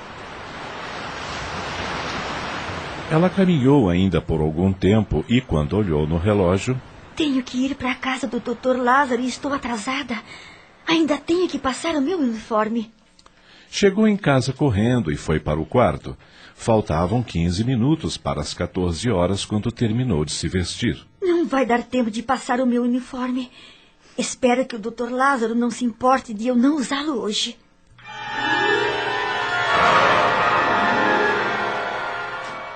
Boa tarde, Lucas. Boa tarde, Simone. Como estão as coisas por aqui? Bem, mas você não veio para trabalhar? Claro que sim. Mas está sem o uniforme? É que não tive tempo de passá-lo. Acha que o Dr. Lázaro vai ficar zangado? Não sei. Ele é tão imprevisível. Vou correr esse risco. Fazer o quê? Simone dirigiu-se para o quarto de Lázaro e, assim que entrou, foi se justificando. Resolvi andar pela praia para esparecer e, e acabei me atrasando. Se não se importar que eu trabalhe sem o uniforme, eu. Claro que não me importo. Aliás, eu queria mesmo vê-la sem ele. Você é linda, Simone. Como passou de ontem para hoje, doutor? Pensando em você. Vou preparar o seu remédio. Não ouviu o que eu disse? Eu não parei de pensar em você um só instante. Eu também pensei no senhor. É mesmo? E o que você pensou? Pensei no quanto seria bom se o senhor pudesse caminhar comigo pela praia. Simone, gostaria que me chamasse de você. Vamos eliminar as formalidades. Se o senhor quer. Digo, se você quer, tudo bem. Sente-se aqui ao meu lado. Vamos ouvir um pouco de música. Antes o sim. Ai. Antes você precisa tomar o seu remédio. Tudo bem. Ela ministrou-lhe o remédio e em seguida sentou-se numa poltrona ao lado da cadeira de rodas. Lázaro colocou o disco na vitrola. Aos primeiros acordes, cerrou os olhos, deixando-se envolver pelo som do piano. Simone refletiu embevecida. Ele não é um homem qualquer. É alguém muito especial. O som inebriante da música chegou até os ouvidos de Lucas. Ele aproximou-se da porta do quarto, que estava entreaberta, e viu aquela cena. Lázaro com os olhos cerrados e Simone ao seu lado, olhando-o enternecida. Um tanto enciumado, disse para si mesmo: O doutor Lázaro está muito mudado. Acho que se apaixonou por Simone. Mas o que ela iria querer com um deficiente? Só eu consigo amar esse homem e ele não enxerga isso. Lucas era homossexual. Estava naquela casa há muitos anos e dedicara todo o seu amor àquele homem, embora Lázaro nunca tivesse desconfiado de sua condição, pois ele era muito discreto. Sofria com a possibilidade de perdê-lo para aquela moça que mal acabara de conhecer, mas a sua grandeza de alma era superior a qualquer sentimento de revolta. Se ele está feliz, é isso que importa. Vou controlar minha ansiedade, afastar o ciúme e pedir a Deus que faça com que ela também se apaixone por ele. Simone e Lázaro deliciavam-se com a suavidade da música.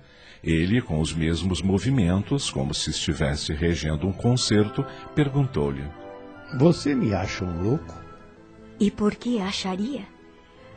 Acho lindos seus movimentos. São perfeitos. Onde aprendeu isso? Não sei. Quando ouço a música, me transporto. É como se estivesse num grande palco, regendo uma orquestra. Você deve ter sido um maestro em vidas passadas. Você acredita em vidas passadas? E como? Um dia te contarei uma história sobre minha vida envolvendo meu filho. Não está com fome? É, quer tomar um lanche? Não, eu quero ficar aqui com você. É, feche os olhos, Simone. Deixe que a música invada sua alma. Eu a dedico a você. Você está me tratando tão diferente, Lázaro. E sabe por quê? Não. Porque estou apaixonado por você. Apaixonado? Por mim?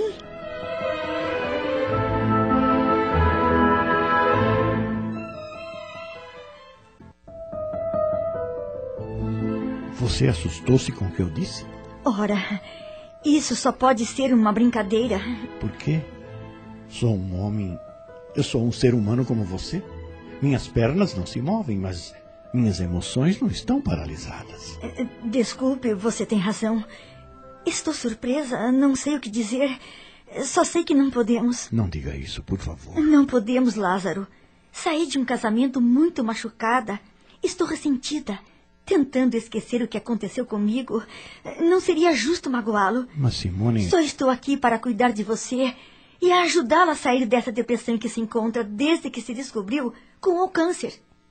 Me dê a sua mão. Por favor.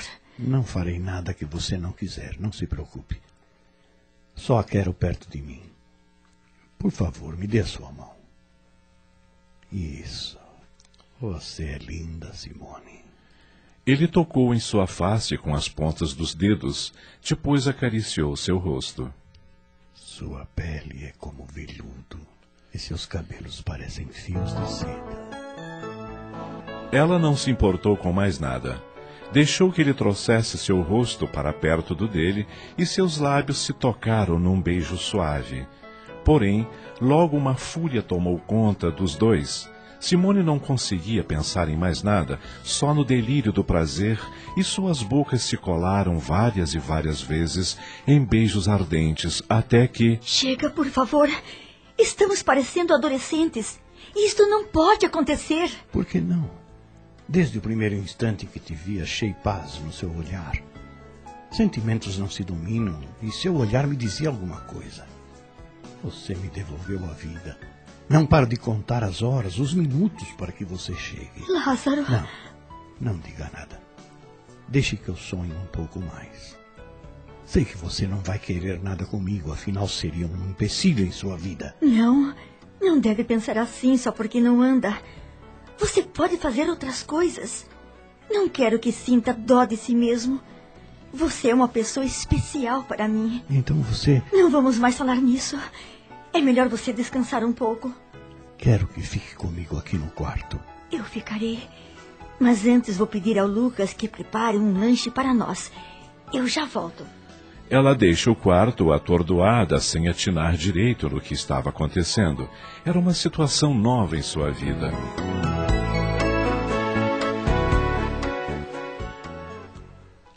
Após o jantar, Lucas conduziu a cadeira de rodas até o quarto e, a pedido de Lázaro, acomodou-o na cama. Mais alguma coisa, doutor? Não, obrigado. Pode ir. Com licença. Percebo que você está cansada, Simone. É. Foram muitas emoções para um só dia. Deite-se um pouco. Se incomoda que eu me ajeite no sofá? Quero que você deite aqui comigo. Lázaro! Por favor. Eu te pedi para que deixasse viver este momento.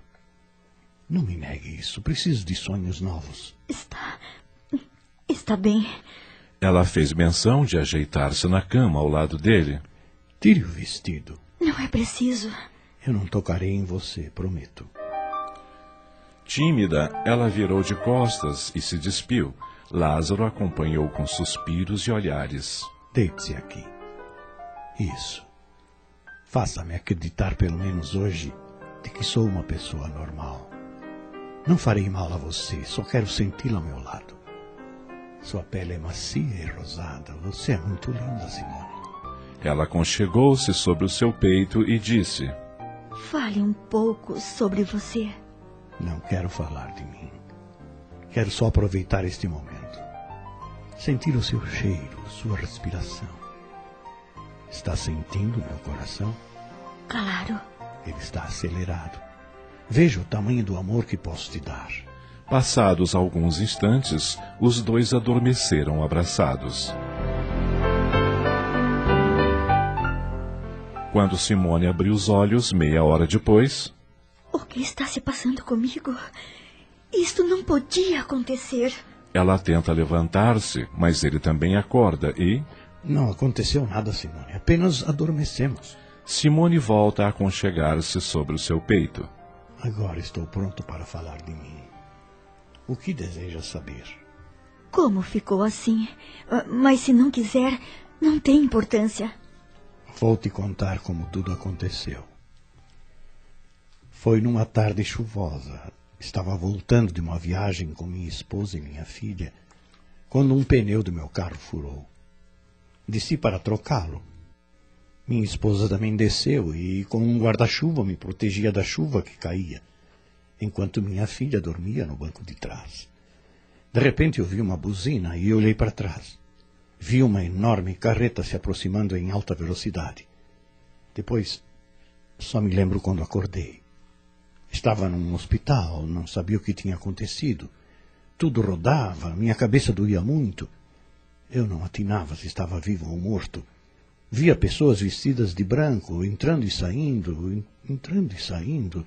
Não sei quanto tempo durou essa agonia. Eu dormia e acordava, dormia e acordava até que não sei quanto tempo depois abri os olhos e tudo estava em seu lugar. Foi então que um médico aproximou-se e perguntou como eu estava. Meu corpo parecia anestesiado, eu não sentia nada.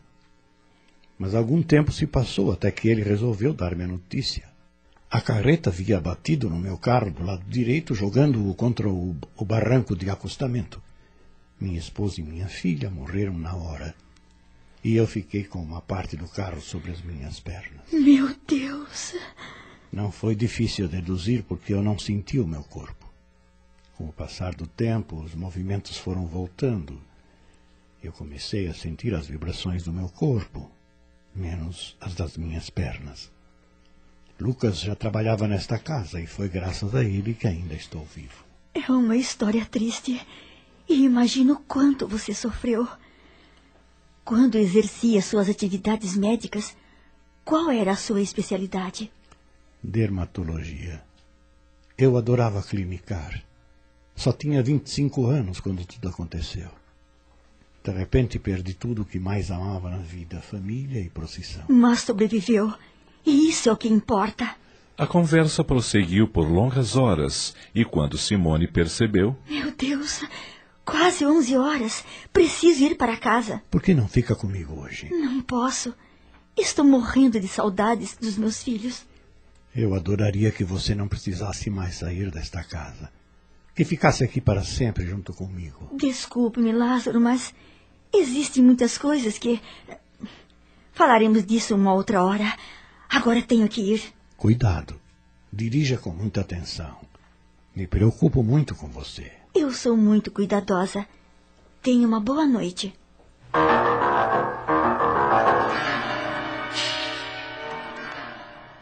No dia seguinte, assim que Simone chegou em casa do hospital, Ana percebeu que a filha estava tensa, nervosa. Algum problema, Simone? Ah, mãe, eu estou tão confusa. O que foi que aconteceu? Ela se abriu com a mãe. Ana ouviu-a calada e depois o que é que você vai fazer? Não sei. Não consigo deixar de pensar nesse homem. Não quero que ele sofra mais do que já sofreu. Mas você não pode ficar com uma pessoa só porque sente pena dela. Mas eu não tenho pena dele. Sei que ele tem recursos internos. Então, qual o problema?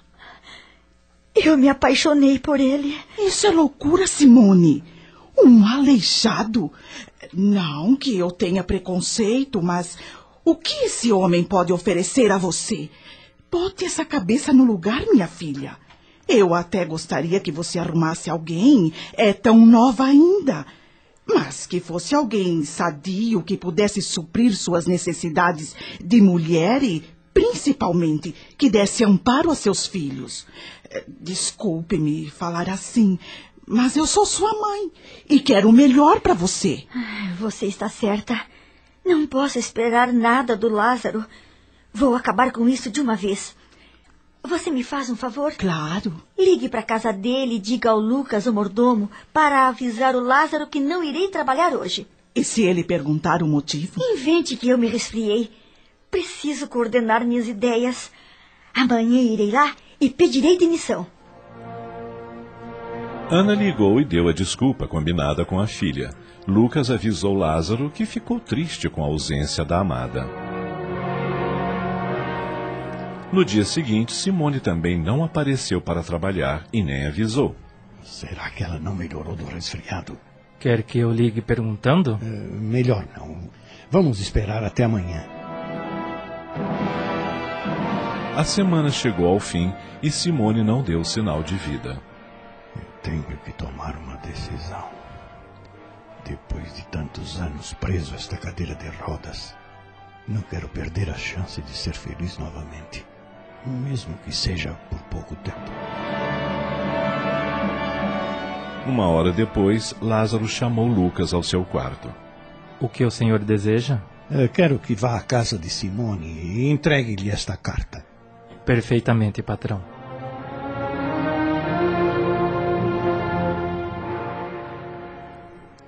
Simone ficou surpresa quando abriu a porta e deu de cara com o mordomo.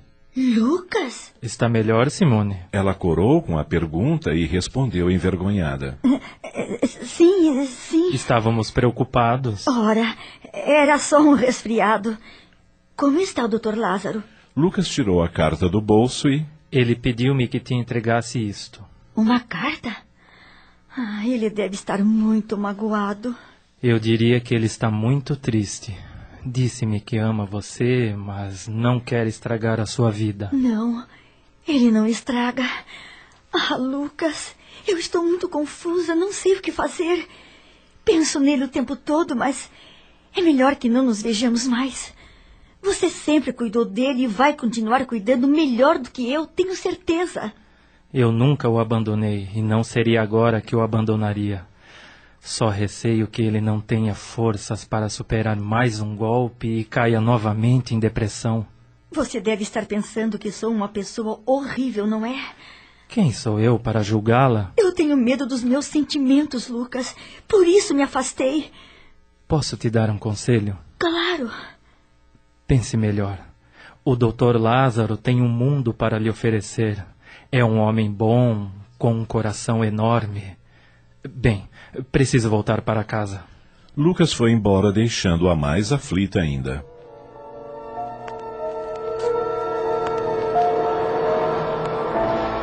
Naquela noite, antes de dormir, Simone levou seu pensamento a Deus, pedindo-lhe ajuda. Eu amo aquele homem, meu Deus, e não sei como agir. Penso que minha vida não terá sentido se não ficar com ele. Nunca senti algo tão forte em meu coração como estou sentindo agora. O que eu faço? Ajude-me, por favor.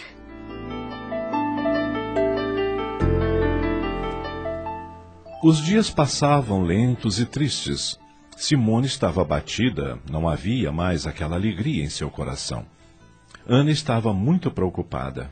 Querida, você não pode continuar desse jeito. Vai acabar ficando doente. Tem se alimentado mal e dorme pior ainda. Mas posso fazer alguma coisa para te ajudar? Ninguém pode, mãe. Só eu mesma. Ah, filha. Se o seu amor por aquele homem é tão forte a ponto de você estar se consumindo desse jeito, esqueça aquela conversa que tivemos. Dê uma chance ao seu coração. Qualquer que seja a sua decisão, seu pai e eu estaremos com você. Você acha que poderia dar certo? Se não der, pelo menos você não carregará a frustração de, de não ter tentado. É algo mais forte que eu, entende? Eu entendo, filha. E se ele também está te amando, resolvam isso da melhor maneira possível. Eu tenho certeza que ele me ama. Quer ouvir a carta que ele mandou para mim? Eu gostaria muito. Simone tirou a carta da gaveta do criado e. Ouça, Simone. Não sei se conseguirei viver sem os seus abraços. Daria tudo o que tenho para estar ao seu lado. Acho que não existe no mundo ninguém mais apaixonado do que eu. Você me devolveu a vida, a música, a lua e as estrelas. Devolveu-me a brisa. Me fez sorrir novamente. Seu aconchego me fez um ser perfeito, mesmo sendo imperfeito mas depois afastou-se sem uma explicação. Não imagina o quanto estou sofrendo. Volte para os meus braços. Estou te esperando, Lázaro. Acha que ainda posso ter dúvidas quanto aos seus sentimentos? Ele é uma pessoa romântica e está totalmente envolvido por você. É por isso que não quero magoá-lo, mãe.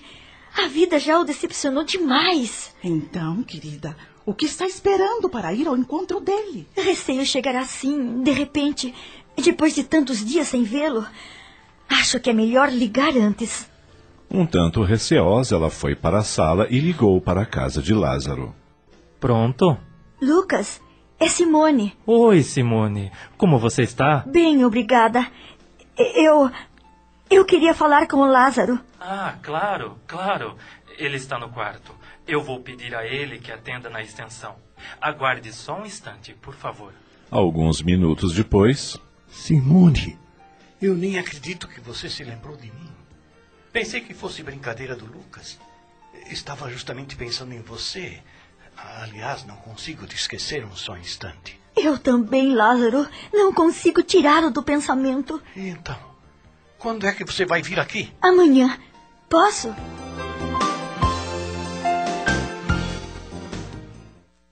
Simone desligou o telefone trêmula de emoção. Meu Deus, nem acredito que ouvi a sua voz. Ele quer me ver, mãe. Está morrendo de saudades como eu. Tudo vai dar certo, minha filha.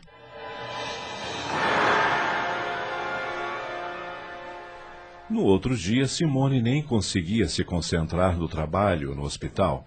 Estava ansiosa, não via a hora de terminar o expediente e correr à casa de Lázaro. Tomara que ele esteja sentindo o mesmo que eu. Estou doida para abraçá-lo e beijá-lo muito. Acariciar os seus cabelos. Deitar a cabeça sobre o seu peito e sentir o pulsar do seu coração. Ah, Lázaro, meu querido, eu amo tanto, tanto. De repente, uma voz atirou do devaneio. Simone. Era Jorge que acabava de entrar na enfermaria. Jorge? Preciso falar com você. Fale. Aqui não. No meu gabinete ficaremos mais à vontade. Tudo bem. Qual é o problema, Jorge? O advogado me ligou ontem à tarde avisando que o juiz assinou o nosso divórcio. Que ótima notícia! Agora somos livres novamente. Bom para você que vai poder se casar com sua amante e dar o seu nome à sua filha. Vamos fazer isso o mais rápido possível a fim de viajarmos tranquilos. Vocês vão viajar? Um amigo, o Dr. Clécio Madureira, montou uma clínica de obstetrícia na Argentina e me convidou para trabalhar com ele. Você vai embora para a Argentina? Ele me fez uma proposta irrecusável. Mas e os nossos filhos? Você vai abandoná-los? Claro que não. Visitarei eles quando vir ao Brasil e nos falaremos por telefone sempre que for possível. A Beatriz vai sofrer muito com essa notícia. Ela te adora. Beatriz já entende as coisas e eu vou conversar com ela. E o Frederic? Esse ainda é um bebê. Quando tiver idade, você mesma falará com ele. Simone ficou aturdida com aquela notícia. Deixara de confiar em Jorge e seu medo era de que ele, se mudando para a Argentina, esquecesse da filha que tanto o amava. Sabia que Frederick, por nunca ter tido o carinho do pai e ainda ser um bebê, estava isento desse sofrimento, mas Beatriz a preocupava. Vou ter que lidar com muito cuidado com essa situação. Não quero que a minha menina sofra.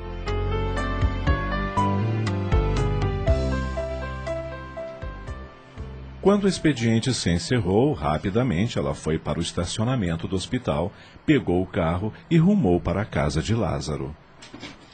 Boa tarde, Lucas. Que bom que você veio, Simone. E, e o Lázaro? Está no quarto, esperando-a ansiosamente. Eu vou vê-lo. Ela seguiu pelo corredor e parou diante do quarto do médico, um tanto temerosa. Como ele me receberá? Depois abriu a porta e entrou. Lázaro estava sentado na cadeira de rodas ao lado da cama. Ao vê-la, seus olhos fixaram um no outro, e Simone aproximou-se. Inicialmente tomou suas mãos e depois, chegando seu rosto perto do dele, seus lábios tocaram-se num beijo terno e suave. Ela sentou-se em seu colo e disse: Quero ser sua e dar-lhe todo o meu amor. Desejo fazer você feliz quero que me faça feliz. Eu não posso caminhar sem você, Lázaro, pois ao seu lado descobri o verdadeiro amor. Farei de você uma princesa, minha querida. Amarei você cada dia de minha vida, cada instante, cada segundo. Beijaram-se novamente, desta vez com sofreguidão, um verdadeiro beijo de amor. Depois, ele retirou do bolso um colar. Tome, é para você. Uma joia? Não, Lázaro, não é necessário. Não recuse, querida. Abaixe-se. Deixe-me colocá-la em seu pescoço. Pronto. Ficou lindo. Eu não preciso de nada disso. Só quero você. Pedi ao Lucas que comprasse algumas coisas e quero que você veja. Estão no guarda-roupa. Vá pegá-las. Ah, depois, meu amor. Antes, quero lhe falar. Você precisa saber muitas coisas de mim. Pois fale, estou ouvindo. Ela falou-lhe sobre sua vida, suas decepções e conquistas. Ele a ouviu atentamente. Quando ela terminou, Você é uma guerreira, Simone. Quando vou conhecer as suas crianças? Não sei. Como não sabe? Você falou delas com tanta ternura que eu fiquei curioso. Quero conhecê-las o mais breve possível. Então, que tal domingo? Para mim está ótimo. Pois fica combinado. Domingo viremos os três para cá. Assim eu dou um pouco de descanso aos meus pais. Poderemos fazer um churrasco lá no quintal. Eh, pedirei ao Lucas que compre a carne e organize tudo. As crianças vão adorar. Oh, meu amor, você não é capaz de imaginar a minha felicidade. É claro que sou. Eu também estou muito feliz. Eu só tenho receio de uma coisa: Do quê? Da minha patologia. O que é que tem? Eu estava com problema na próstata e tive de fazer quimioterapia. Vou saber o resultado na semana que vem e estou torcendo para que ela não tenha evoluído. Não se preocupe com isso. Vai dar tudo certo. Posso te fazer uma pergunta? Quantas você quiser. Você acredita em cura espiritual? Não sei. Acho que acredito. Eu vou te levar ao centro espírita. Você aceita? Com você eu irei até o fim do mundo. Vamos tentar tudo o que for possível para você se ver livre da doença. É, confesso que sou meio leigo nesse assunto, mas quero conhecer tudo o que você conhece. Depois falaremos sobre isso. Agora vamos tomar o seu remédio. Está na hora. Eu não quero que você continue mais bancando a minha enfermeira. Como assim? Eu vou contratar uma outra pessoa para cuidar de mim. Mas eh, se eu não for a sua enfermeira, o que vou ficar fazendo nesta casa? De agora em diante você é a minha noiva. Noiva? Sim, não gosta da ideia? Claro que gostei, mas vou ter que arrumar outro emprego. Por quê? Preciso sustentar os meus filhos. E quem disse que eu não vou continuar pagando o seu salário? Não é justo eu receber sem trabalhar? Isso quem sabe sou eu. Desculpe-me, mas discordo. Sem exercer as minhas atividades profissionais, eu não posso aceitar o seu dinheiro. Mas que bobagem, Simone. É assim que eu penso. E não vou mudar de ideia. Mas que noivinha turrenta eu arranjei. Me deixe continuar cuidando de você, por favor. Prometo que não o tratarei como paciente, mas sim como uma pessoa que necessita de companhia para conversar, trocar ideias. Eu adoro estar com você. E com outra pessoa aqui não me sentiria à vontade. Está bem, já que você insiste. Ma- Mas eu exijo uma condição: Qual? que não use mais uniforme. ok, meu querido, ok. Me dá um beijo. Só mais um. Não devemos abusar. Eu te adoro, meu amor. Querido, Como é bom te beijar. como é bom te amar. Aceita um convite? Depende. Venha passar o fim de semana comigo. É uma ótima ideia. No sábado poderíamos ir ao centro espírita que eu frequentava. Há muito tempo que não compareço às reuniões e me sentia muito bem lá. Preciso dar sequência ao meu curso de desenvolvimento mediúnico. Vai ser um prazer te acompanhar. Li alguns livros sobre espiritismo e, e acredito em karma. Eu também. Assim como acredito que existam laços de família dentro da nossa própria casa. Isso eu posso provar com o nascimento do meu filho. Lázaro, Diga, meu amor. vamos ouvir um pouco de música? Claro. Eh, Me ajude com a cadeira, por favor. Ela o ajudou a locomover-se até a vitrola e logo os acordes da melodia preencheram todo o ambiente. Sente-se aqui no meu colo. Feche os olhos e sinta a harmonia de cada nota musical. Deixe que a emoção entre em sua alma. É tão bom estar com você, Lázaro. É tão bom ter você.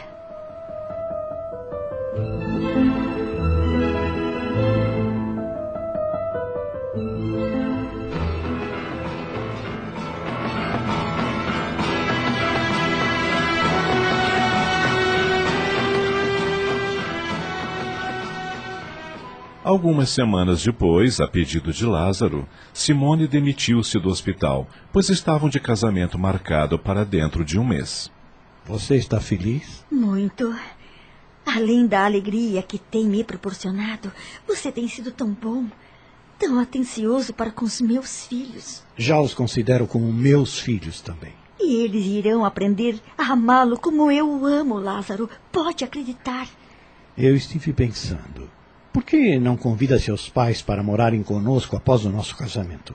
Você está falando sério? Seríssimo.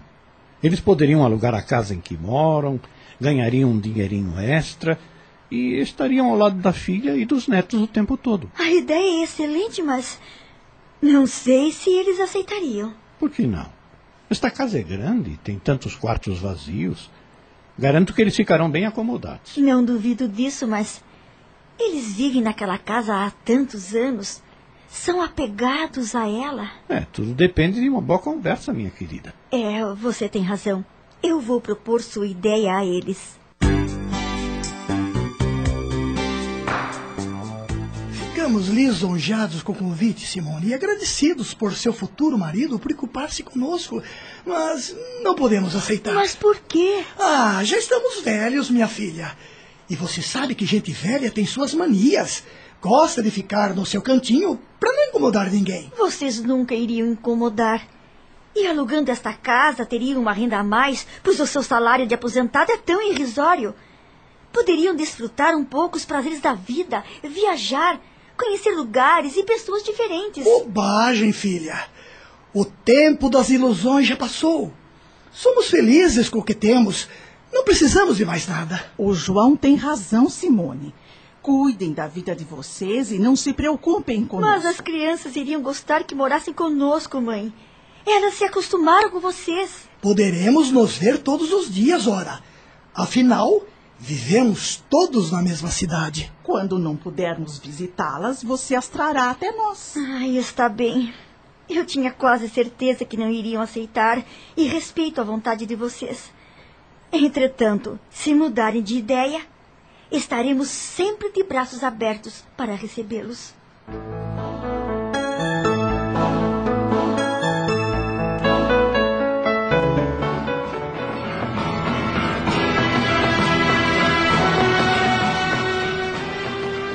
Lázaro e Simone se casaram, consolidando assim a felicidade do casal e a união das duas famílias. João e Ana estavam sempre com os netos. Quando não os visitavam, Simone os levava para passarem o fim de semana com os avós. A vida de Simone não era mais a mesma. Estava sempre alegre e sorridente, trocando beijos e abraços com seu amado, que a cobria de atenções, bem como as crianças. Ele se sentiu o verdadeiro pai delas, e Lucas, por sua vez, o tio, e assim era tratado.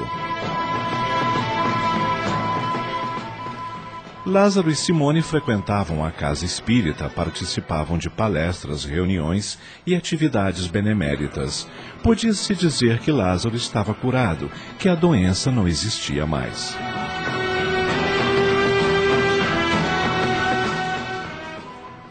Certa noite, na intimidade do quarto do casal. Lázaro. Sim, amor. Gostaria muito de ter um filho com você. O que foi? Infelizmente, não posso te dar um filho, Simone. Mas você. Por favor, não insista. Já temos dois filhos. Simone percebeu que Lázaro ficou triste. Ela sabia que, no fundo, ele desejava satisfazê-la, mas sentia-se impotente e refletiu. Pediria ajuda ao plano espiritual. Sei que eles podem me ajudar a ter um filho com Lázaro. E foi numa tarde que tudo aconteceu com muito carinho. Trancaram-se no quarto e, suavemente, ela despiu-se e, com olhar sedutor, sentou-se no colo do marido e o beijou. Desabotoou sua camisa e o acariciou. Já no clima, Lázaro, com seus braços fortes, envolvia aquela mulher meiga e dócil. Ele dirigiu a cadeira com ela ao colo até a cama do casal. Simone ajudou a ir para a cama e deitaram-se. Envolvidos pelo amor, os dois mergulharam em toques mais ardentes. Eu te amo, meu querido. Eu também te amo, Simone. Foi quando ela percebeu que Lázaro tinha estímulos.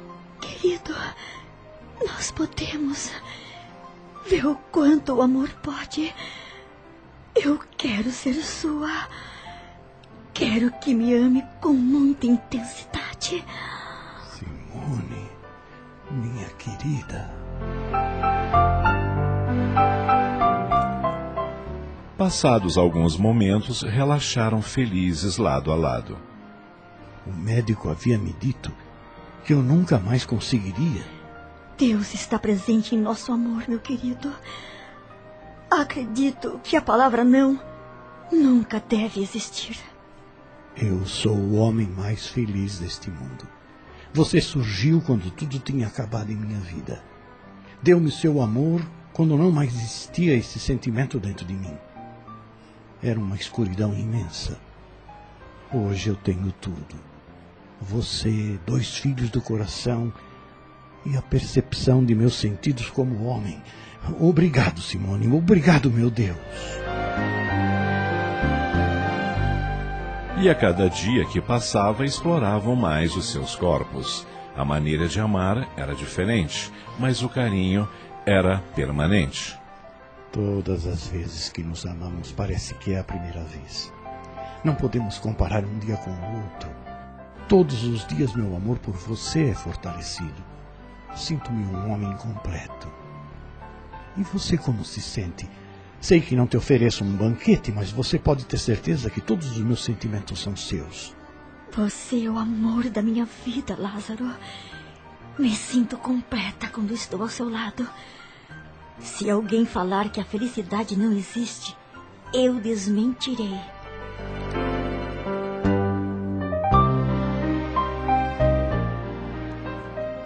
Algumas semanas depois, Simone começou a sentir reações estranhas e resolveu consultar um médico. Ele pediu um teste de gravidez e, para sua surpresa, Positivo! Eu estou grávida! Foi uma festa quando ela deu a notícia ao marido. Lázaro emocionou-se. Como Deus é grande e poderoso.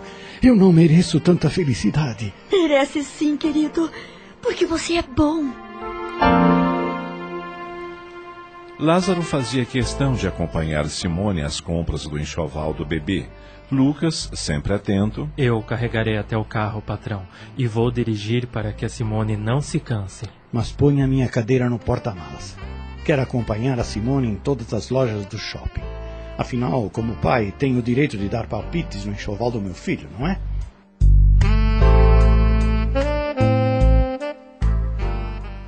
Seis meses depois. Minha mãe acabou de ligar pedindo para eu mandar as crianças para lá, porque hoje é aniversário da Carol, a amiguinha da Beatriz. E os pais dela vão dar uma festinha. Você não se incomoda, não é? Claro que não. Peça ao Lucas para levá-las. Ai. Ah, o que foi?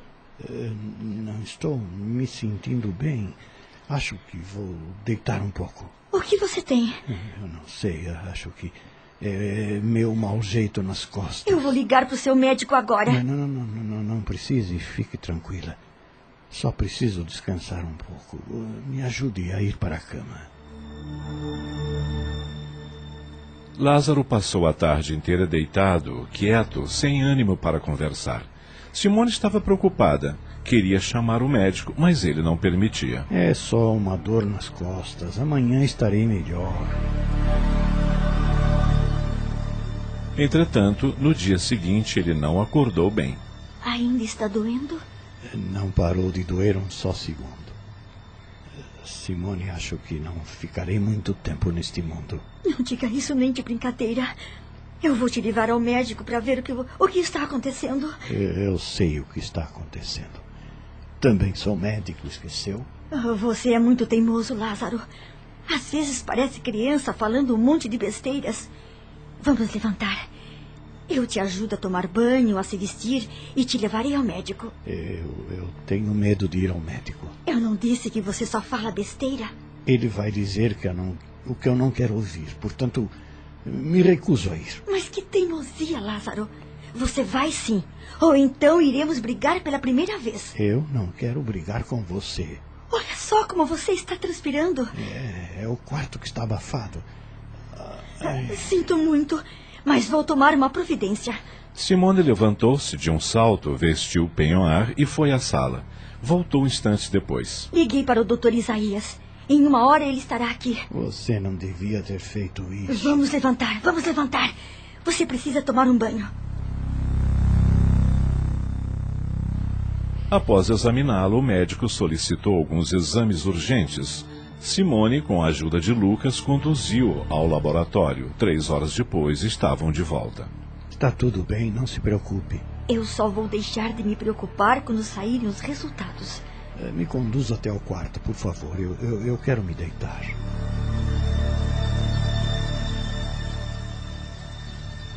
Três dias depois, o doutor Isaías vai à casa de Lázaro com o resultado dos exames.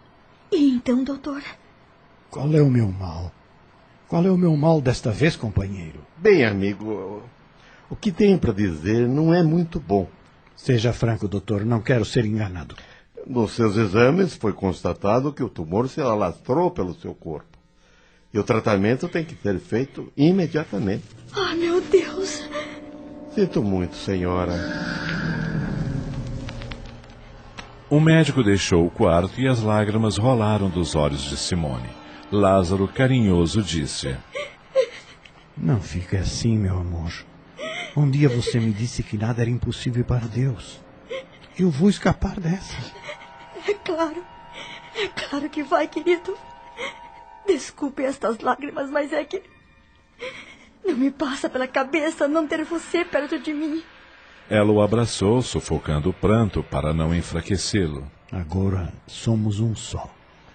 Lutaremos juntos até o fim. Você me ajuda? Não só eu, como também este filho que está no meu ventre.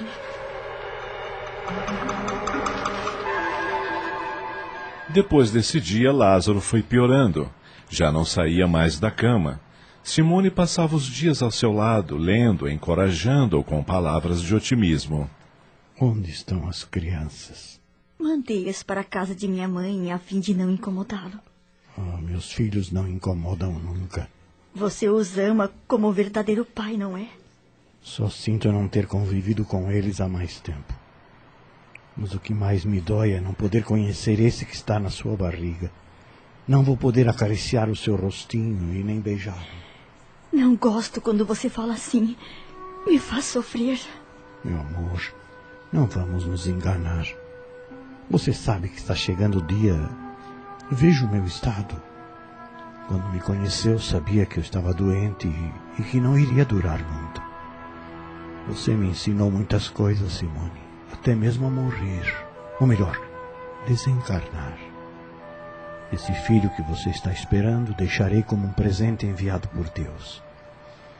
Quero que saiba, querida, que me fez o homem mais feliz do mundo. Compartilhamos momentos maravilhosos juntos. Sua família é minha família. Você me deu a paternidade de volta. Eu não quero perder você, Lázaro. Eu te amo. Eu também. Eu também te amo.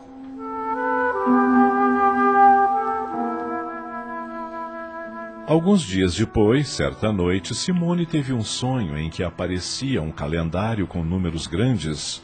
No local do mês estava o nome de Lázaro. A numeração era marcada em preto, onde se destacava em vermelho o número 18. E foi exatamente dia 18 de setembro que ela acordou assustada com a voz de Lázaro, que em delírio dizia: Eles vieram me buscar. Quem, Lázaro? Os espíritos. Chegou a hora da minha travessia. Acalme-se, querido. Eles estão em toda parte, Simone. Estou com medo. Eu estou aqui. Não precisa temer. Simone levou-se numa prece. Sabia que chegara a hora da partida do seu grande amor. A dor era muito grande. Lázaro colocou a mão direita sobre a barriga da esposa e disse: Cuide bem do nosso filho. Terei que ir com eles agora. E lentamente foi fechando os olhos e deu o último suspiro. Lázaro! Lázaro!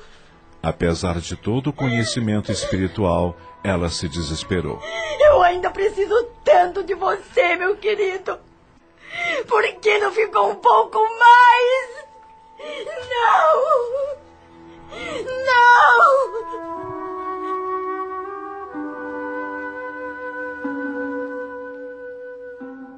Após o sepultamento de Lázaro, a casa ficou muito triste, mas a ajuda espiritual foi muito grande. Sempre que se elevava numa prece, Simone sentia-se mais leve, como se Lázaro estivesse ao seu lado, amparando-a. Dois meses depois, nasce o filho de Simone e Lázaro. É um garoto forte, bonito e recebe o nome do pai.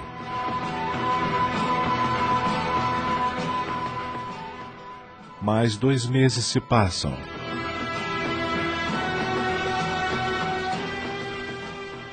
Lucas, o fiel mordomo, tomou para si a tarefa de cuidar daquela família e o fazia com muito empenho, aprender a amar aquelas pessoas que proporcionaram tanta felicidade ao seu patrão.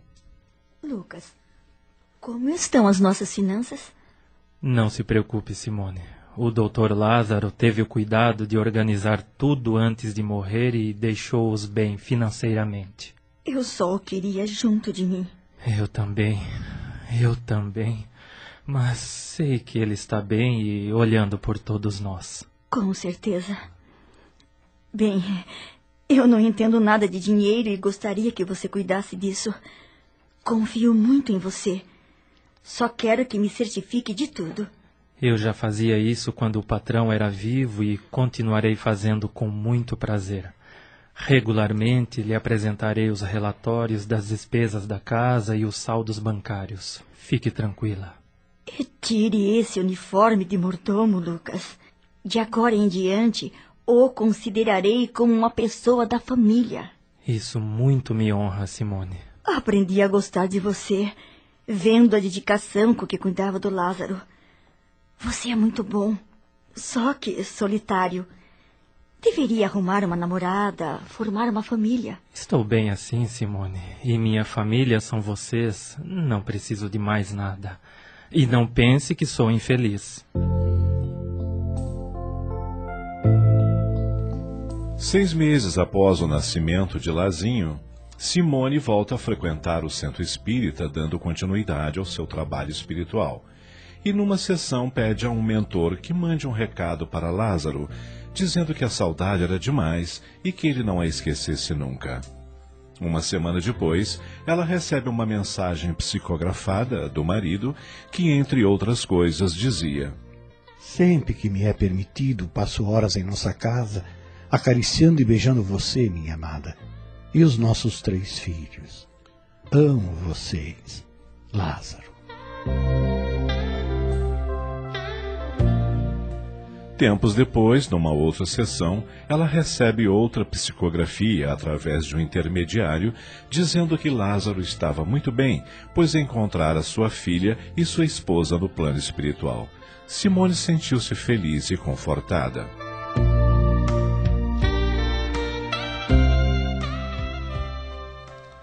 Alguns anos se passaram.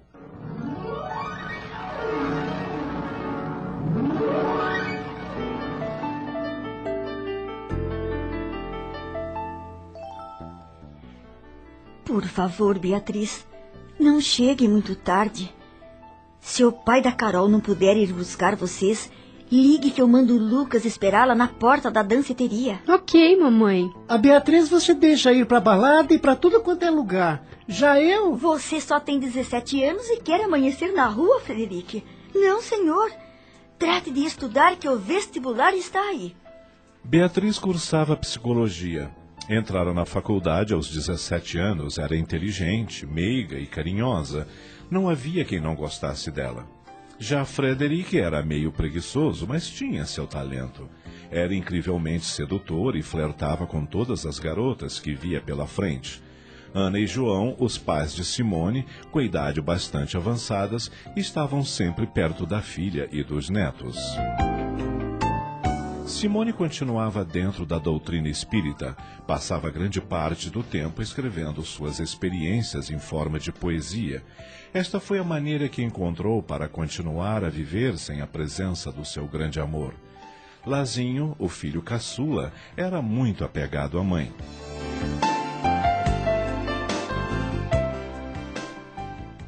Em meados de dezembro, Simone sentia-se muito cansada e com dores nas pernas. Você precisa ver o que é isso, mamãe. Tem razão, filha. Você me acompanha ao médico? O doutor Isaías, desde que Lázaro havia desencarnado, passou a ser o médico da família. Depois de examinar Simone. A senhora precisa fazer um hemograma e com urgência. Mas qual é o meu problema? Só saberemos depois do resultado. O exame foi realizado e o resultado sairia em uma semana. Simone não era leiga, sabia que algo não estava bem, pois passava a maior parte do tempo com febre e as dores nas pernas se tornaram tão fortes que ela precisava andar amparada por uma bengala. No dia de pegar o resultado do hemograma, Beatriz tinha um compromisso que não podia adiar, por isso Lucas a acompanhou ao laboratório. De posse do exame, foram para o consultório do doutor Isaías. Quer que eu entre na sala com você, Simone?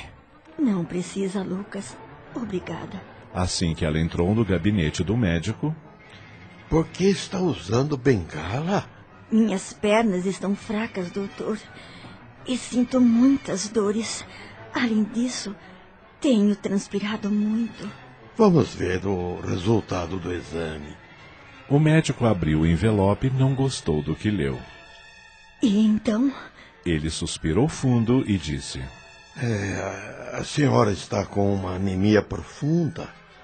Será preciso fazer outros exames, mas para isso vou ter que interná-la pois a senhora vai precisar receber uns frascos de sangue. Simone foi internada e os exames realizados. Alguns dias depois. Doutor Isaías, sei que o meu caso é grave. Não esconda nada de mim, por favor. Quero saber tudo.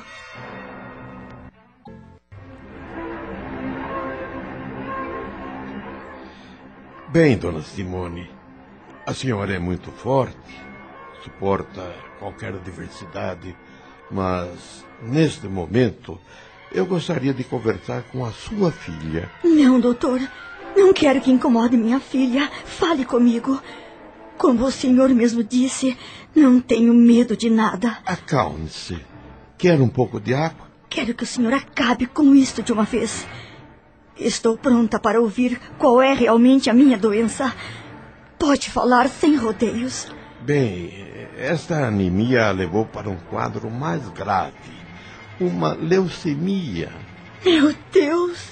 Podemos tentar um tratamento como a quimioterapia, mas isto se o seu organismo aceitar. Caso contrário, eu aconselho a ir para os Estados Unidos onde existem bancos de medula. Se eu fizer a quimioterapia, quais as minhas chances? É, foi o que eu disse. Tudo dependerá do seu organismo, de como ele aceitará as medicações. Entretanto, eu ainda acho que a senhora deveria ir para os Estados Unidos, submeter-se a um transplante de medula. Não, doutor, não diga mais nada, por favor. Eu, eu preciso pensar um pouco. Esteja à vontade. Um desespero passou pela sua mente e ela pensou: Meu Deus, como vou dizer isso aos meus filhos e aos meus pais que já estão velhos? Vai ser um golpe muito grande. Estou com medo, Senhor. Muito medo. Ajude-me a tomar a decisão certa, por favor, meu Deus. Depois de alguns instantes e umas lágrimas que rolaram pelas faces. Está decidido, doutor. Quero ser tratada aqui. Entrego-me em suas mãos.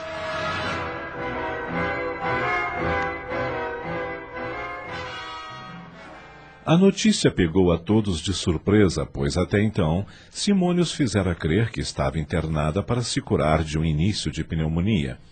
Uma tristeza muito grande se abateu sobre a família. Pobre da minha filha. Deus vai ajudá-la, Ana. Ela vai sair dessa. Vamos ter fé. Uma semana depois. Como está se sentindo, dona Simone? Ai, com muitas dores nas pernas, doutor.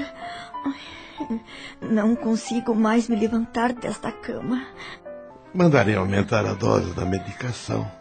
Daqui a pouco receberei os resultados dos últimos exames para saber a progressão da doença. Ai, doutora, quero lhe pedir um favor.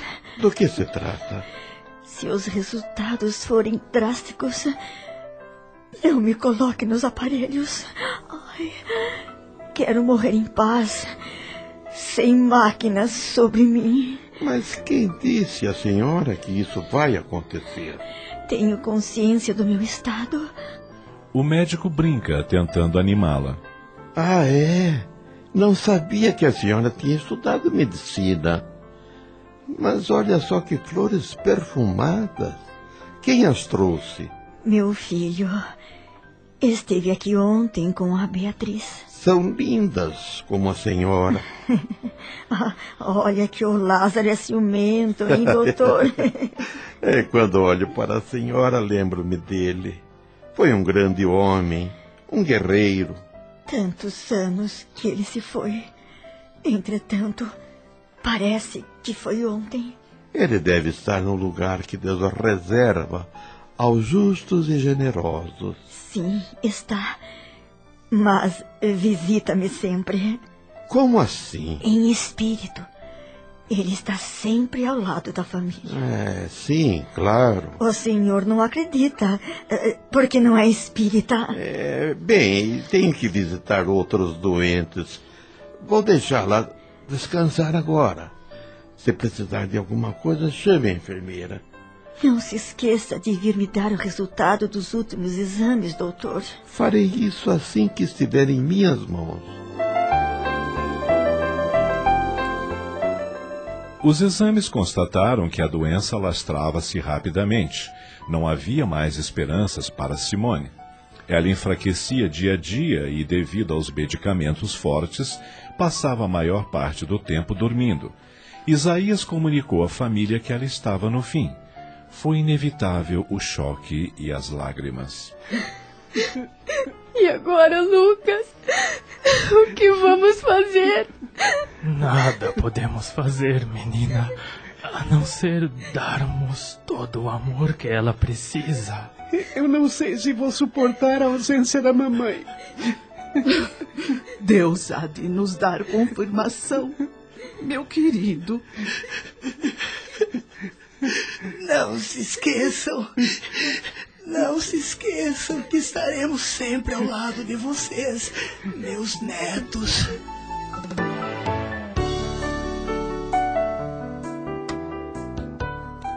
Alguns dias depois, o doutor Isaías mandou chamar a família. Simone estava muito mal.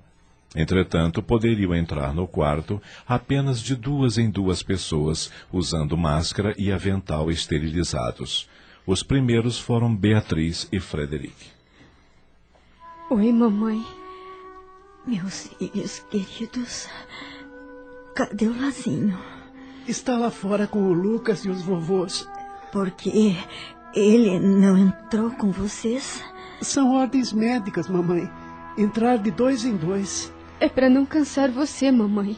E como estão as coisas lá em casa? Está tudo bem. Não se preocupe. Nós amamos muito você, mamãe. Eu também, meu querido. Amo muito vocês. Agora precisamos ir para que a vovó e o vovô possam entrar.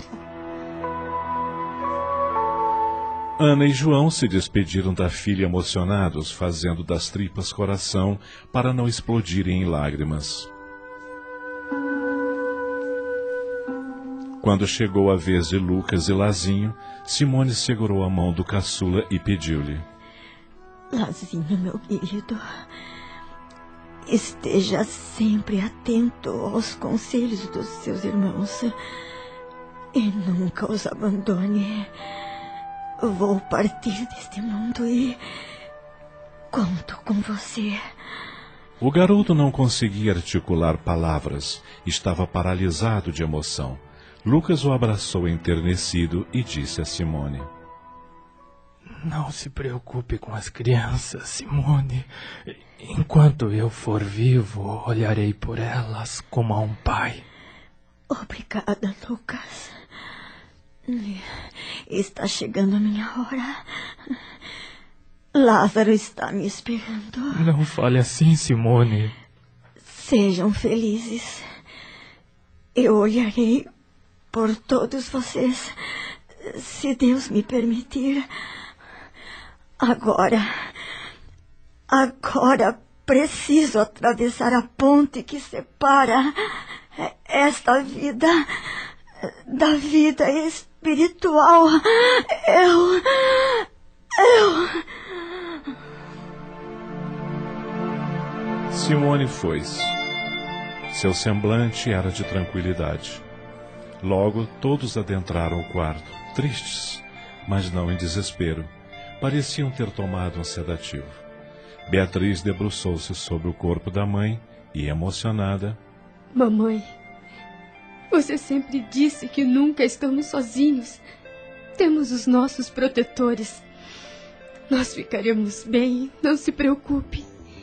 E a vida há de me ensinar a ser como você guerreira, determinada e carinhosa.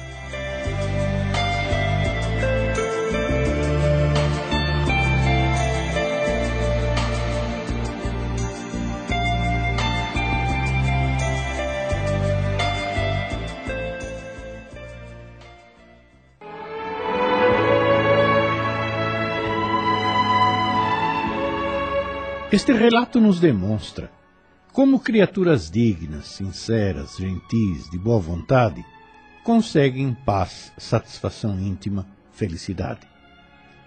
Todos os personagens desta história tiveram problemas sérios, mas à medida que o bom senso predominou em suas mentes e corações, puderam reconstruir suas situações, deixando exemplos merecedores de seguimento, lições de compreensão, tolerância e afeição autêntica. O que o Espiritismo nos tem mostrado, baseado no Evangelho de Jesus, é que nosso presente é não só consequência do passado, como base para o futuro. E o que já pudemos compreender é que nosso progresso espiritual é construído com leis como as da natureza, passo a passo. Ninguém aprende a ler da noite para o dia. Uma árvore parte de uma semente e leva um tempo específico para atingir a realidade que podemos ver. Nosso corpo nasce de um processo em que os minutos são base de tudo e necessita de nove meses para chegar ao que consideramos nascimento. Assim também, o aprendizado moral, ético, espiritual precisa de um tempo ininterrupto e quase infindável para que o ser possa um dia atingir a perfeição. Compreendamos que o nosso presente é viver a sequência contínua e não estranhemos a passagem dos dias e dos séculos para crescermos espiritualmente. Tenhamos como base a necessidade imprescindível de garantirmos paz relativa em nosso íntimo, através da compreensão, tolerância, renúncia, perdão e amor. E então poderemos estar seguros que estamos aproveitando a vida e construindo a verdadeira felicidade. Este conceito filosófico espiritual é base que permanentemente estaremos considerando em nossos comentários nestas minisséries. A Rede Boa Nova de Rádio apresentou A Travessia, obra de Heloísa de Sena Furtado, ditada pelos mentores da Casa Espiritual Eurípides Bazanufo, adaptação de Sidney Carbone. Em seu desempenho, atuaram os seguintes atores: Simone, Cledemir Araújo, Lázaro, Gastão de Lima Neto, Ana, Ivone Martins, João, Adacel Alberto, Beatriz, Luciana Florencio, Frederic, Sidney Carbone, Jorge, Tony de França, Lucas, Chico Ribeiro. Elenco de apoio Joel Robson, Ângela Maria Prestes e Antônio Camargo Leme. Apresentação Joel Robson. Narração Ivaldo de Carvalho. Análise e comentários Gastão de Lima Neto. Produção e direção geral Sidney Carbone. Realização Núcleo de Dramaturgia da Rádio Boa Nova de Sorocaba.